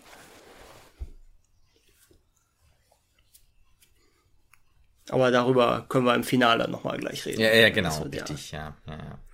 Und ich meine, da manipuliert er ja auch ein, in gewisser Weise diese, die, die, die Gesetzmäßigkeit des Sprichworts. Genau. Ne, ja. Das sehen wir ja dann gleich. So, und jetzt nutzt er doch die Situation dieser ausgelassenen Feierstimmung, um selbst den völlig Besoffenen zu spielen. Und wir haben ja auch gerade den Zeitsprung gehabt mit der Blende. Das hat er sonst auch, glaube ich, noch nicht gemacht, oder? Ist dir das vorher schon mal aufgefallen? Nee. So spontan wüsste ich es jetzt nicht. Ne? Nee, ich glaube nämlich auch nicht, ja. So, das macht er ganz geschickt. Joe lässt sich äh, äh, völlig zersoffen ins Bett schmeißen. Und jetzt wartet er darauf, dass die Tür zu ist, macht die Augen auf. Ah, jetzt kommt das Motiv wieder und er hat kein Zigarillo Ja. im Mund. Also dieses Flöten. Kam vorhin schon, wo er beobachtet hat, wo er diesen Gefangenenaustausch beobachtet hat, war es auch schon mal. Vielleicht ist das immer der Moment, wenn er was ausheckt. Oder Das wenn kann er natürlich sein, so, ja. äh, ne?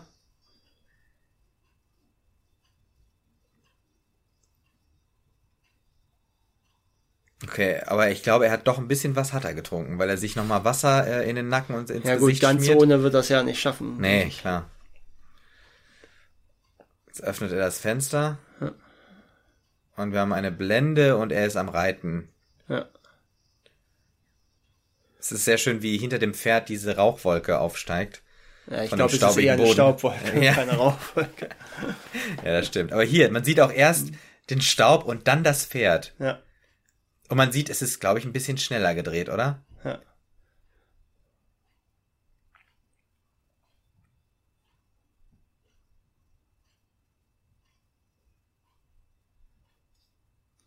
Und wir sehen den Vater mit dem Sohn, die dort draußen irgendwo im Nirvana ihr kärgliches Leben führen, offensichtlich.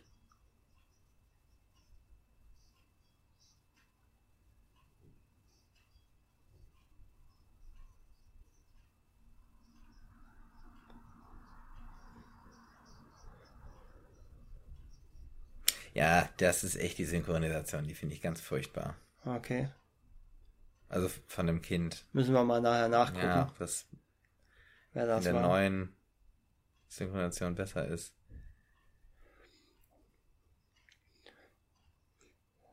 Ja. Auch ein starker Auftritt von Eastwood wieder. Stimmt. wie er vier Leute umbringt. Sind's vier? Ich glaube ja, ne? Ohne auch nur einmal den Abzug zu drücken, denn er schießt Nee. ja, indem er, äh, Jetzt hat er einen Abzug gedrückt. ja, aber er schießt ja, wenn er da mehrere Leute umbringt, drückt er ja nicht den Abzug, sondern Nee, genau, äh, er nimmt äh, sondern äh, haut den äh, Hammer, ne? den Hahn, genau. Den- ja, drückt ja. den Hahn nach hinten mit der flachen Hand, weil es dadurch schneller geht natürlich. Ja, stimmt. Ich weiß nicht, ob man das in der Realität überhaupt machen kann. Nee, aber das ist so ein bisschen dieses typische. Also vielleicht, äh, vielleicht geht's Western- einmal, vielleicht geht's einmal, aber ich glaube, ich schätze mal schwer, beim zweiten Schuss wird das Ding zu heiß, als dass du das wirklich Ach machen so, das ist noch, ja, kann sein, ja. So, man sieht, er rastet quasi aus und will eigentlich nur Krawall machen, ne? Nee, ich glaube, er will das Ding in Brand setzen, ne? das kann sein. Deswegen stand er ja, und zack, fliegt die Machete weg. Ja, weil Marisol durchs, äh, durch die Tür reinkam. Genau, auch eine schöne Szene, finde ich. Ja, Auch wenn die Gewalt da natürlich auch wieder sehr zelebriert wird, mhm. aber sie ist nie selbstzweckhaft, finde ich. Aber gut, das ist sowieso eine andere Diskussion mit. ja. Und die Musik ist auch mal ein bisschen anders, ne? Ja. Nee, ich glaube, er schmeißt dieses ganze Holz und das ganze Stroh zusammen, weil er Ach, das das Ding an, anfackeln will. Ja. Aber hat das angezündet? bin ich mir nicht sicher. Nee, hat er nicht, glaube ich. Vielleicht hat er jetzt nicht mehr die Zeit gehabt. Ah, okay. Jetzt bringt er Marisol rüber. Genau, und holt den äh, Vater, Ehemann ja, genau. oder was auch immer das ist. Und Erstmal das Kind. Jetzt Und gibt gibt er denen das ihnen Geld. das Geld.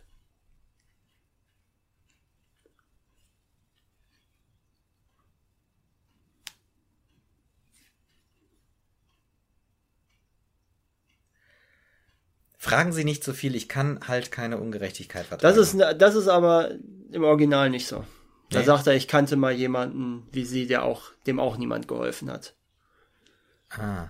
Also das ist Okay, tatsächlich, ist eine andere Übersetzung, ja. Ja. Also das ist tatsächlich anders. Das ist interessant. Das ist nämlich das Einzige, was wir über seine Vergangenheit erfahren. Mhm. Was vielleicht auch eine Erklärung böte, warum er da als Lonesome Rider rumreitet.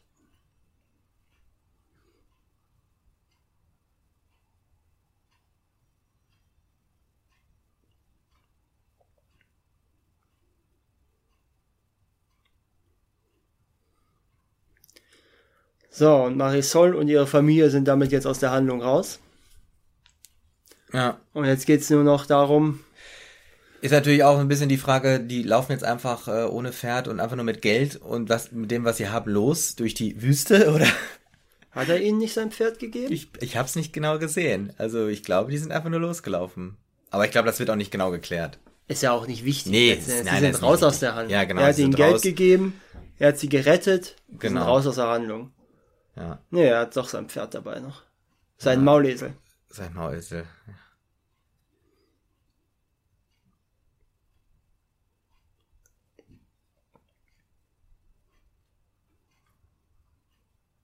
Oder er hat das gemacht, damit es so aussieht, als wäre der, als wäre dieser Posten überfallen worden. Diesen ganzen, Ah, das kann natürlich auch sein. das kann sein, ja. dass man nicht, dass man nicht direkt denkt, dass er, dass es darum ging, Marisol zu befreien, sondern dass da einfach ein paar Banditen das Ding ausrauben wollten und sie dann halt mitgenommen haben, weil es sonst nichts von Wert dort gab. Stimmt.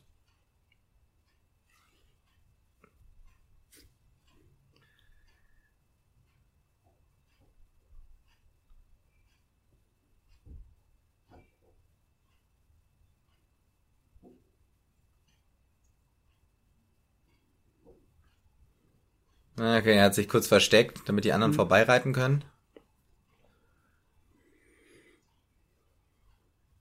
Also ich glaube, das würde man heute auch so nicht mehr drehen. Das ist einfach so ein episches Reiten und Reiten und Reiten. Ja.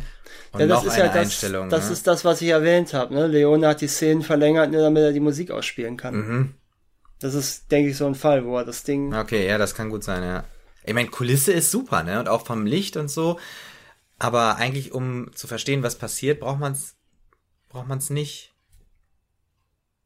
Würde man heute wahrscheinlich sagen. Hm.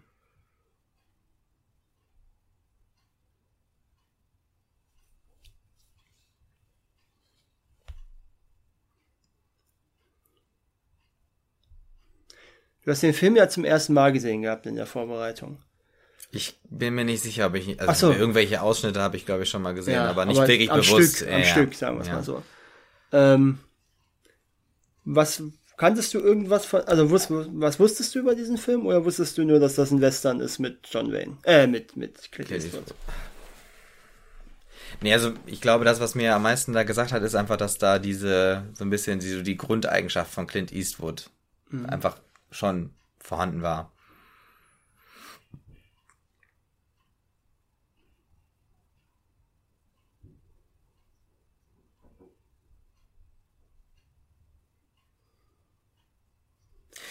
Das ist, glaube ich, die einzige Situation, wo ihm mal wirklich ähm, sein eigener Plan Misslingt. misslingt, ja, wo was Unvorhergesehenes passiert, was ihn äh, Ja, ein Problem macht, ne?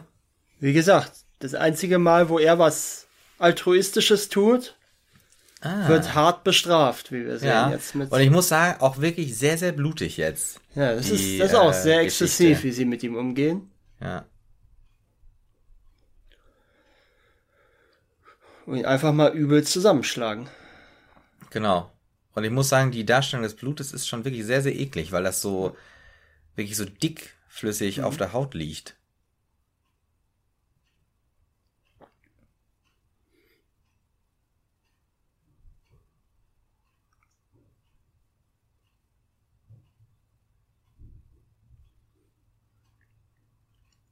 Und das ist doch der dumme Bruder von äh, Ramon, oder? Ja. Der, der, also der, der so, der ihn eigentlich schon direkt am Anfang killen lassen wollte, ne? ja.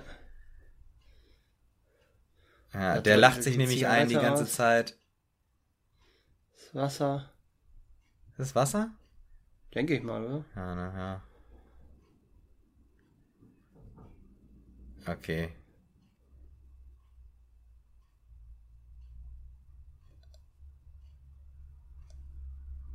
Hier, du Hundesohn. Ja, es muss ihm jetzt schon, also Joe krümmt sich, er versucht zwar immer noch wieder so aufzukommen. Ja, der ist ja schon wirklich. Normalerweise würdest du da ja eine halbe Woche von erstmal im Bett liegen bleiben, nach so, wenn du so zusammengeschlagen wirst. Ja. ja stimmt. So, Aber jetzt ja. konnte er noch einmal austeilen, jetzt liegt er auf dem Tisch. Und jetzt äh, wird er gefragt, äh, sag uns, wo Marisol ist, aber er kann ja nicht sagen, oder? Er weiß doch es doch nicht. Er weiß es ja. nicht. Nee. Die sind weggeritten. Ah, eben. Aber er könnte ja auch sagen, äh, ich habe sie wegreiten lassen oder so. Aber er sagt gar nichts. Ja.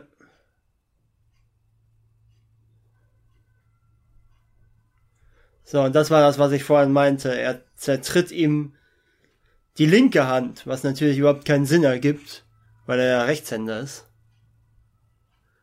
Und immer Aber noch hat schießen. er, doch, er hat immer mit rechts geschossen, ne? Oder hat Ja, er er das? nee, nee, er ist Rechtshänder. Ja, okay.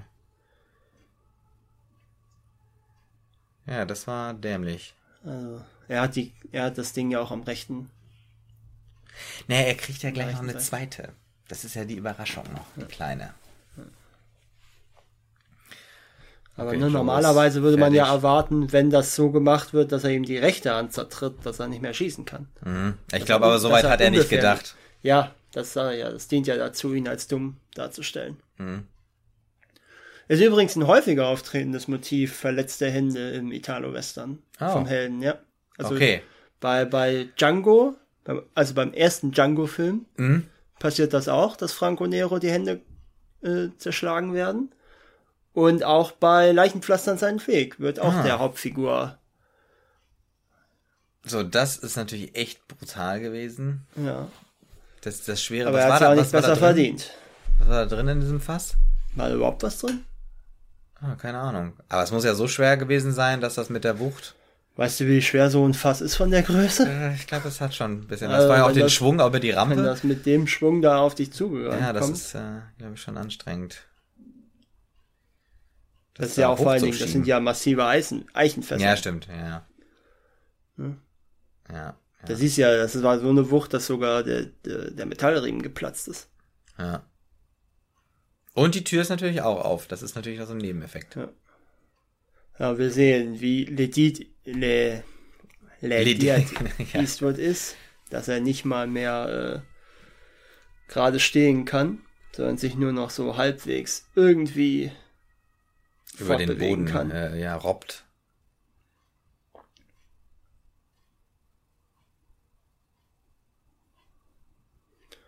Mit letzter Kraft die Tür schließen und sich dann noch verstecken.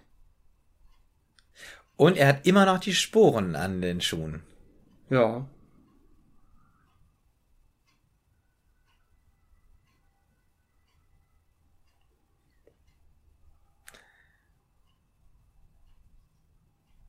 So, jetzt äh, gehen alle rein und suchen natürlich Joe, Hm. der ja aber schon draußen ist. Und es muss ja, es muss ja ein Whiskyfass gewesen sein oder irgendwas Alkoholisches.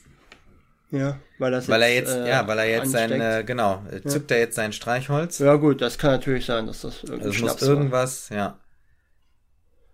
Und das Schöne ist, das sind diese, diese Streichhölzer, die überall gehen. Guck mal, Ja, wie das brennt. Das sind noch keine Sicherheitsstreichhölzer. Nee, sind sie nicht.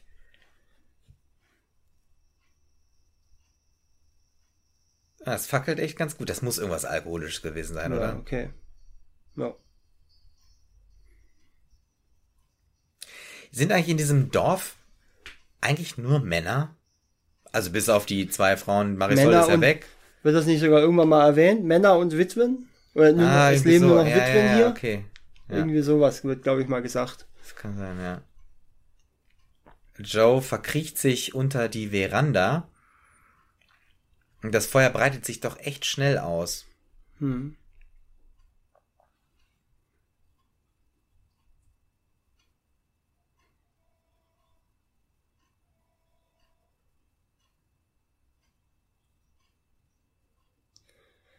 Ja. Auch so ein typisches Leonen-Motiv, der Blick durch so einen kleinen Schlitz. Es kommt häufiger in seinen Filmen vor. Mhm. Mhm.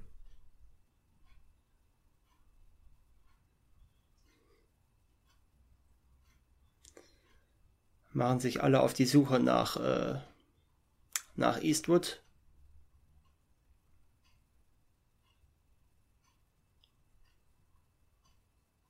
Ja, und Ramon Rojo wird seine äh, Liebe, oder Liebe ist es vielleicht nicht, aber seine Leidenschaft für Marisol zum Verhängnis. Denn er hätte ja auch Eastwood schon längst töten lassen können. Aber er wollte sie ja am Leben, er wollte ihn ja am. Leben wo- haben. Ja, weil er da die Chance sah, noch zu erfahren, wo sie ist, ne? Ja. Sonst gibt's ja für ihn keinen Grund, ihn, um, ihn am Leben zu lassen.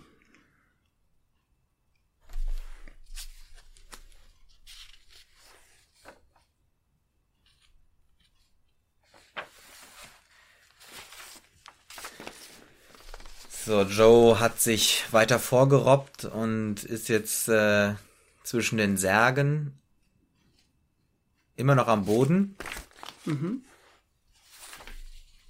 Und jetzt wird sein Freund, der Barmann, malträtiert in seiner Kneipe. Joe klettert an diesem abgestützten Wagenrad nach oben, um durchs Fenster reinzuschauen. Ja. Und dort sieht er, dass sein Freund, der ihn so nett aufgenommen hat und ihm Ja, auch der einzige ja, wirkliche Freund, der den er hat. Ja, Außer dem Sargmacher vielleicht noch. ja, das ist richtig. Und ich meine, er kann ja wirklich gar nichts dafür eigentlich, ne? Wie heißt der eigentlich nochmal, der Barmann? Man nicht, ne? Äh, ich weiß es auch jetzt so nicht. Der hat, glaube ich, einen Namen, aber das ist nicht ist so relevant. ist ja auch ne? nicht so wichtig. Ja.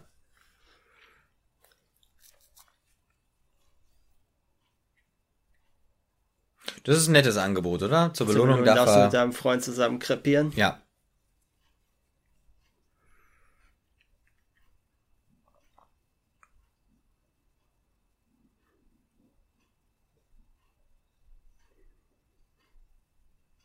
So, jetzt kommt es gleich zur Konfrontation zwischen den Rochos und den Baxters. Wie nochmal. Zur letzten Konfrontation zwischen den beiden.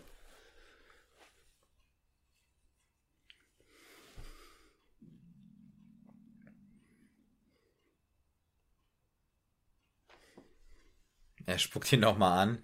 Ja. Der Ta Tavernenbesitzer stürzt einfach zu Boden. Wir Bleibt er wissen nicht mal, erstmal ob er liegen. überhaupt noch am Leben ist. Nee, der war, glaube ich, schon ziemlich fertig. Also, äh, Joe hat, glaube ich, mehr abgekriegt, aber hat irgendwie besser eingesteckt. Ja. ja. Ah, guck mal, das, Das ist auch eine interessante Kombi, ne? Der Glockenläuter und der Sargbauer. Laufen Die zusammen über den Platz. ne? Genau, also die einzigen drei, die Eastwood äh, freundlich begegnet sind, Ja. haben wir jetzt gerade direkt hintereinander gesehen.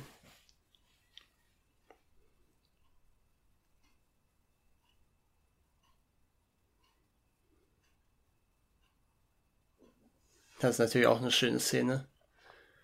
Wenn Eastwood jetzt gleich aus dem Sarg zu ihm spricht. Ja, er, er hört auch was, ne? Ja, ja, klar. Aber er sieht, er weiß nicht hört genau, wo es Röcheln. herkommt, ja. Wahrscheinlich die, äh, die Angstvision eines jeden Sargbauers. Ja, genau.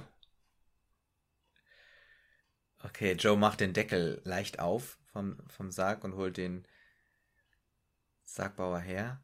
Und er guckt jetzt rein.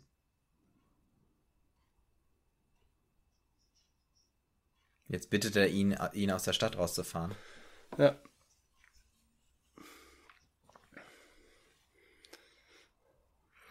Ich glaube, er, er, er, er, er, Ja. er freut sich jetzt ein bisschen, dass er allen irgendwie eins auswischen kann und da mitspielen darf in diesem ganzen Tumult. Ja. Ich glaube, er hilft ihm jetzt nicht unbedingt nur aus, äh, weiß ich, Freundschaft Ach so, der- oder so, der sondern ich glaube, der Sargbauer hat auch ein bisschen Freude daran, in diesem ganzen äh, Wirrwarr mitzumischen. Ja, das kann schon durchaus sein. So kommt er zumindest rüber. Jetzt auch wieder so eine Stelle, wo Spannung aufgebaut wird. Wenn diese Pulverschnur da abfackelt langsam bis zum Haus der Baxters.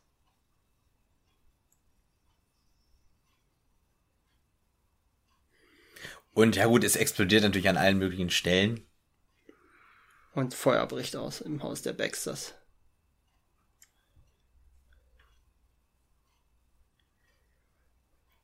Okay, jetzt kommen die Planwagen angefahren. Mhm. Eigentlich ja so, wie äh, Ramon ja auch angekommen ist, ne? Der ist doch auch mit so einem Wagen angefahren. Also, da, da- wir haben ihn auch in so einem Wagen gesehen. Aber gut, der Das öffnet. nicht sogar deren? Das kann natürlich sein, ja. Klar, die öffnen damit die Türen. Ja. Und die lassen jetzt die Fässer vor deren Haus. Damit sie es erst Abladen. recht anzünden können. Ja, genau. Und das muss wirklich doch ein sehr mieser Stoff sein. Oder ist das Nitroglycerin, sowas in der Art? Das gab's ja im Westen schon. Stimmt. Ja, bevor es äh, das Dynamit gab, ne? Dynamit gibt's ja auch schon. Es kommt ja später Stimmt, das ist ein bisschen. Einsatz. Ja, okay, ja, ja, das ist. Aber es wird irgend so ein flüssiger Sprengstoff Mhm. sein, glaube ich. Aber meinst du nicht, dass das äh, Oder so ist das, oder sind das die Alkohol? Ja gut, es ja, kann auch der weil das war ja auch, Alkohol sein, klar. Genau, weil damit haben die ja auch ihr Geld verdient, ne, mit Ja, ja. Aber im Prinzip ist es ja auch un, äh, un, unwichtig, was es ist. Was ich aber sehr schön finde jetzt an dieser Szene, ist ja noch nicht das Finale, aber dass dieser Ort, San Miguel, jetzt visuell zu der Hölle wird, die ja schon lange geworden ist durch das Treiben der Baxters und der Rochus. Ja, das finde ich gut. Das ist eine gute Beobachtung, ja.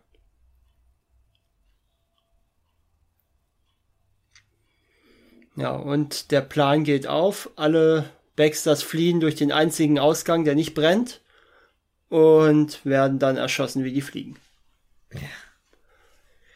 So, und Joe versucht sich zu ver, äh, verdünnisieren und äh, fährt mit dem Sargbauer aus der Stadt. Aber lugt natürlich noch einmal. Auch wieder der Blick durch so einen kleinen Schlitz, ne? Auch wieder so ein. Das war interessant jetzt auch. Er hat gesagt, so, ich möchte diesen Anblick oder was, diese Schlacht nochmal genießen. Das erklärt ihn ja auch nochmal ein bisschen oder charakterisiert ihn. Also er ist doch irgendwie auch ein bisschen sadistisch. Ja, er ist kein strahlender Held. Nee, das ist er wirklich nicht. das glaube ich nicht. Nee, das stimmt.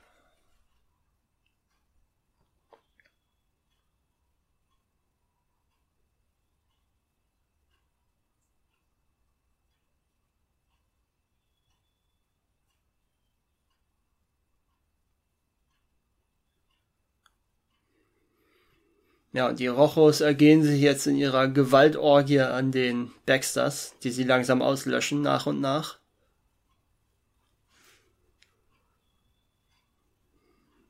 Es sind unglaublich viele äh, Männer, ne? Die Ja, da klar. auch rauskommen. Ja, ja.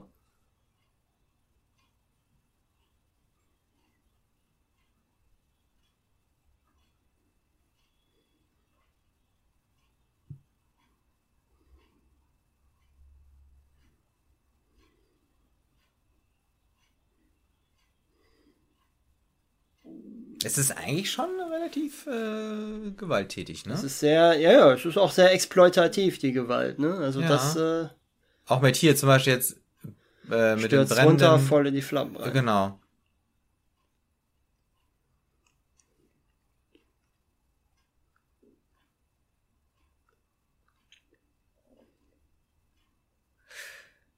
So, jetzt kommen doch äh, John Baxter und seine Frau raus, ne? Ja. Nee, ist erst der Sohn noch und die Frau kommt als letztes. Weil Ach sie ist ja. ja der Familienchef, das Familienoberhaupt.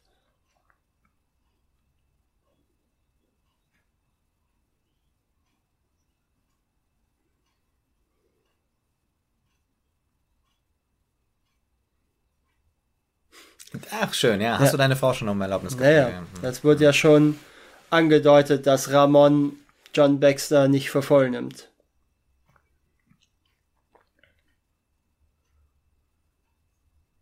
So, und das war ja schon wirklich sehr, sehr, also, der wollte gar nicht richtig mit ihm reden, ne? Er wollte ihn eigentlich Nein. nur erschießen. Also Ramon hat jetzt Baxter erschossen und jetzt Du kommt. kannst auch nicht, wenn du die ganze Familie auslöscht, nicht einfach einen davon kommen lassen. Ja. Das funktioniert nicht. So, und jetzt ist sie wirklich die schwarze Witwe. Ja, auch schön, wie der Sohn da liegt. Ja.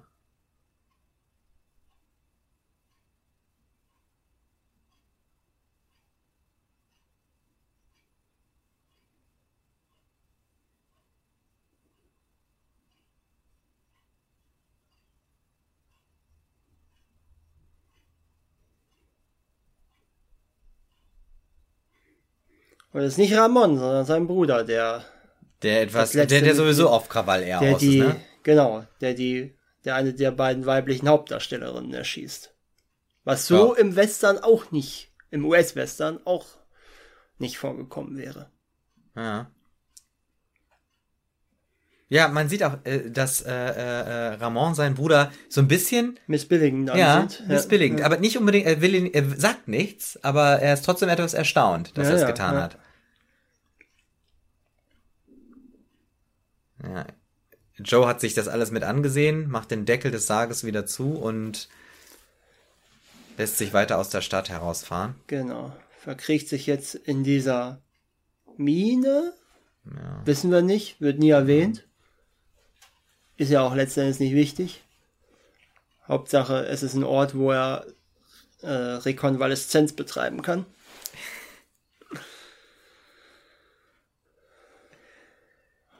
Und üben kann.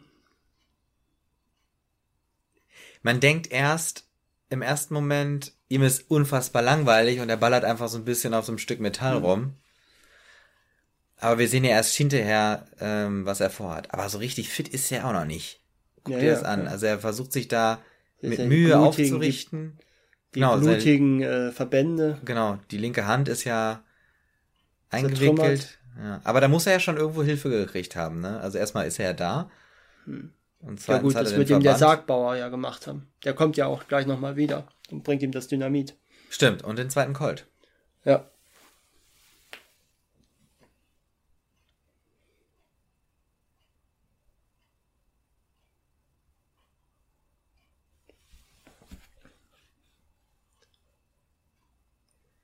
Und wir sehen Schnitt, es war offensichtlich schon etwas später wieder.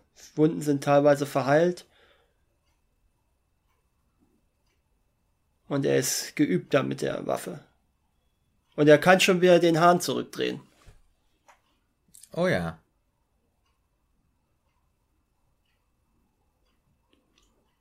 Aber es ist noch nicht so ganz klar, was er eigentlich da macht. Dem Nee, nee, man weiß es nicht. Also er hat jetzt wieder auf diese Metallplatte geschossen und begutachtet das.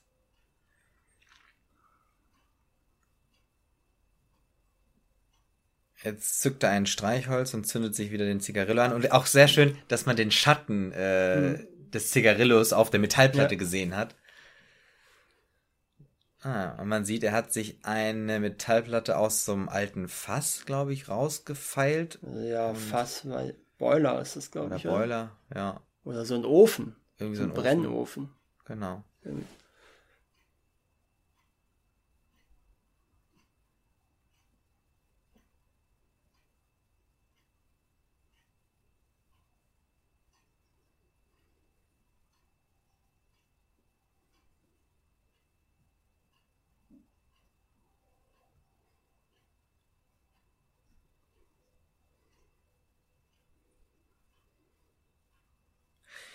Ist jetzt die Ah, längste. Dialogszene. Silvanito ist der, ist der Gastwirt. Ah. Das ist der Grund, nämlich warum er jetzt überhaupt zurückkommt, weil sie ihn erwischt haben. Womit eigentlich? Der ist doch nur in. Das letzte war ja erst in seiner Taverne zusammengebrochen, ne?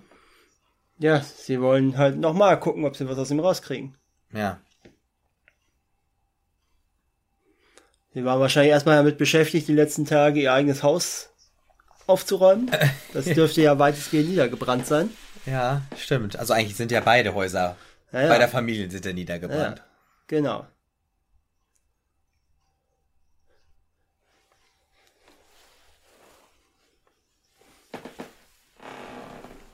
Und da glaube ich wieder, der Sargbauer ist, ähm, finde ich, schon ein bisschen, ähm, der befeuert diesen Konflikt noch ein bisschen. Der hat nämlich Freude daran. Er bringt ihm nämlich noch die zweite Pistole, gibt ihm die Stange Dynamit, Ja, natürlich, er hat ja gesehen, was der kann und er freut sich natürlich auch, äh, wenn es noch ein bisschen wenn weitergeht. der für ein paar mehr Särge sorgt als für einen. Und das Dynamit, was er jetzt bekommt, das wird eigentlich, wenn man ehrlich ist, verschwendet von Eastwood. Äh, ja, nur für den Showauftritt, ne? Ja, ja, genau. Er sprengt damit nichts, nicht mal ein Ablenkungsmanöver oder so, sondern er gibt sich damit einfach nur einen starken Auftritt. Hat es eigentlich eine Bedeutung, dass äh, Ramon jetzt auch Zigarillo raucht, um damit äh, den Barmann zu ärgern? Weil er hat ja genau den gleichen Zigarillo geraucht Weiß wie ich nicht, Joe. Das Da gibt's keine Verbindung, ne? glaube ich nicht. Nee. Ja, okay. Wahrscheinlich war das so die Einheitsmarke, die man damals dort geraucht hat. Und jetzt wird Silvanito ausgepeitscht. Oder auch nicht. Und in dem Moment, kurz bevor er die, äh, kurz bevor äh, Ramon die Peitsche schwingen kann, zündet Eastwood äh, das Dynamit und Genau. es steigt eigentlich nur eine große Staubwolke auf. Er hat ja nichts kaputt gemacht damit, ne? Nee, nee. Es geht nur darum, die Aufmerksamkeit zu erregen von Ja, allen. alles für den Auftritt, alles für den guten Auftritt. Wir haben jetzt diese Rauchwolke er so in der langsam Straße, auch aus genau, dem und er kommt Staub aus dem, sich ja. herauslöst. ja, wie der Phönix aus der Asche, ne? Steigt Ja. er jetzt wieder auf. Genau.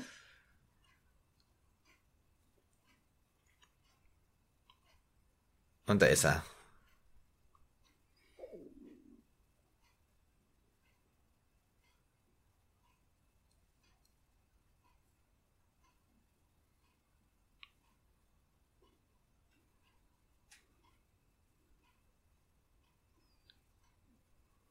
Ja, und jetzt baut sich's auf. Das finale Duell. Beziehungsweise Duell ist es natürlich nicht, aber die finale Konfrontation. Das Duell zwischen Doch, Pistole oh, und doch äh, später, Winchester. später ne? Mhm. kommt's ja noch zum Duell. Er schießt ja alle anderen vorher noch.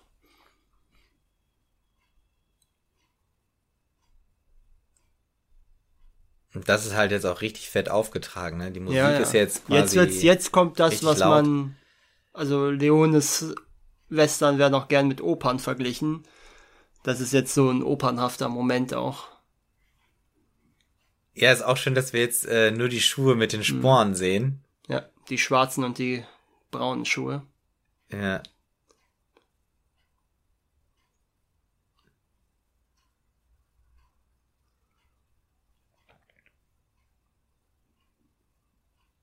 Ja, und Ramon weiß, eigentlich gewinnt er. Muss er jetzt gewinnen.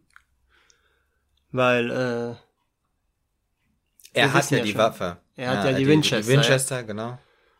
und er weiß, er kann viel besser treffen als äh, Eastwood mit seinem Colt. Mhm. Was willst du von mir? Dich abknallen. Gut, das war der erste Schuss Mhm. Von Ramon auf Joe. Und er steht wieder auf. Und er steht wieder auf. Und wir sehen, Ramon kann es nicht begreifen. Nee. Und Joe provoziert ihn natürlich jetzt auch, ne? Ja. Das muss er natürlich machen, denn äh, er sagt ja auch Ziel auf das Herz, Ramon. Ja, weil ich Ähm. meine, nur das Herz ist geschützt. Genau, ja, ja. Ich meine, wenn er Das Ding ist vorbei, sobald er woanders hinschießt. Aber deswegen, ja. deswegen wurde ja auch Ramon als so ein bisschen verrückt eingeführt. Weil sonst funktioniert das natürlich nicht. Nee.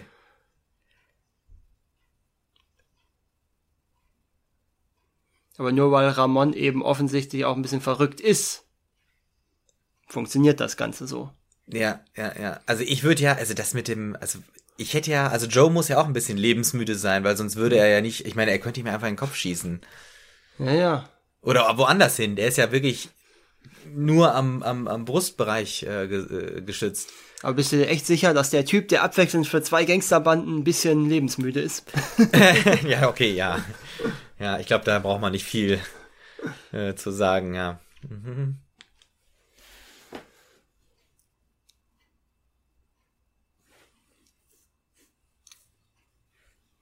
Ach, das ist das verschmitzte Lachen von, Ja, ja. Äh, vom Sargbauer, ne? Ja, ja, klar, der freut sich, dass den Rochus endlich Einheit geboten wird. So, und das ist jetzt die Szene. Ramon sieht, er hat sein, seine Fähigkeiten nicht verloren.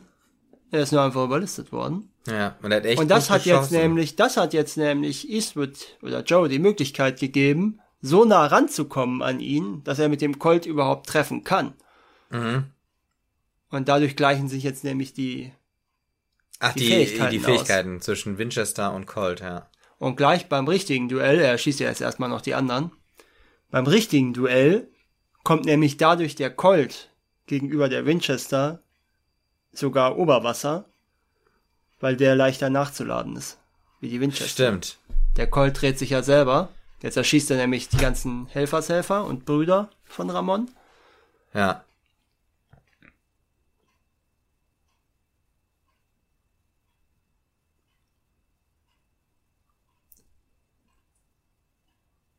Und Ramon hat die Kugeln noch in der Hand. Ja, hat das, ähm, hat er das Gewehr aus der Hand geschossen oder hat er es einfach verloren? Ich glaube, er hat's fallen lassen.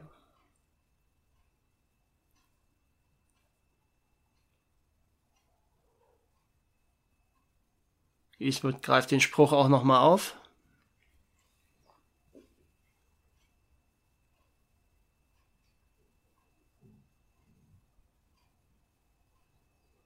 Befreit noch schnell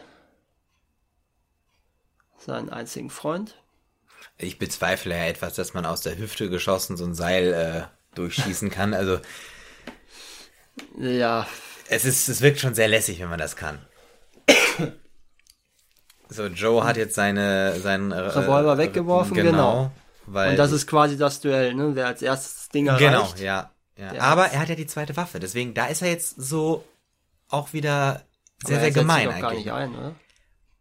Ich bin mir nicht sicher, aber er hat die zweite Waffe, ja, ne? Ja, ja, aber es geht ja Man sieht nicht, sie auch nicht. es geht ja nicht um die zweite Waffe, sondern es geht ja darum, dass der Revolver jetzt im Vorteil ist gegenüber dem Gewehr, Hm. weil der, der Revolver selber nachlädt. Siehst du, er lädt nach und zack ist es bereit, während er hingegen Mhm. die Kugeln erst ja noch, also Ramon die Kugeln ins Gewehr reindrücken musste und das Gewehr erstmal sichern musste und la äh, auch selber laden musste. Der Revolver ist ja geladen in dem Moment, wo du die Trommel zurückdrückst, während hingegen ähm, das Gewehr erst geladen ist, wenn du es lädst, richtig. Also die Kugeln Ja, rein ja. und dann musst du es ja erst laden. Ja. Deswegen. Ja, stimmt. Ist, Deswegen ist der Revolver dann plötzlich besser als das Gewehr. Sobald das Gewehr seinen Vorteil der Distanz verloren Ja, hat. das äh, hier diese Taumelszene muss ich sagen. Also das ist auch nochmal sehr interessant gedreht, weil das auch mal richtig rausfällt aus allen anderen Bildern. Also Also weil wirklich die Kamera aus der Hand genommen und auch eine subjektive Kamera. und eine subjektive Kamera. Ja, das haben wir sonst glaube ich auch noch nicht gehabt, so, oder? Nee, ich glaube nicht. nee. Und jetzt äh, neigt er sich da zum Boden und bleibt über diesem Brunnen hängen. Mhm.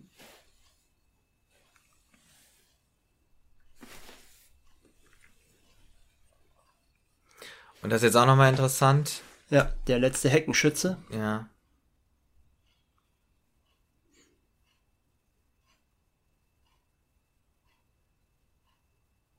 Das ist Roman, nämlich Ramons Bruder. Ah.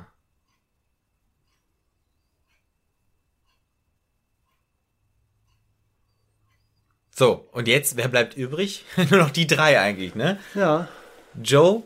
Der, Glock, der Glöckner müsste auch noch irgendwo Stimmt, sein. ja, der Glöckner. ja, Allein okay. gegen die ganze Bande irgendwie bist du nicht ganz dicht. So, ja. Ähm, ich finde auch interessant, je mehr Leute sterben, je redseliger wird der Sargbauer. Ja. Der war ja am Anfang echt nur so hm, ganz ruhig und irgendwie nur so am Rande. Und ihm wurde einfach nur zugesprochen, was er zu tun hatte. Ja, Ach, da, da ist der, der Glockenspieler, ja.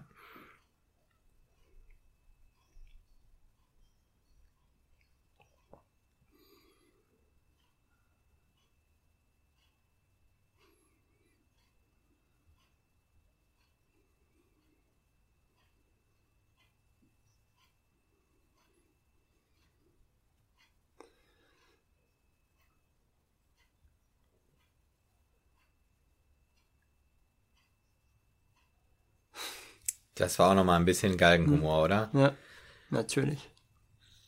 Joe verabschiedet sich. Er möchte nicht Tasche. zwischen der amerikanischen und der mexikanischen Regierung stehen. Ja. Also, er steht sowieso gerne, ungerne zwischen irgendwie zwei äh, Fronten, Fronten äh. ne? Das ist nicht so sein Ding. Tja. Und da reitet er davon, der Fremde, der das Dorf von den Gewalttätern befreit hat. Ja. Kamera erhebt sich.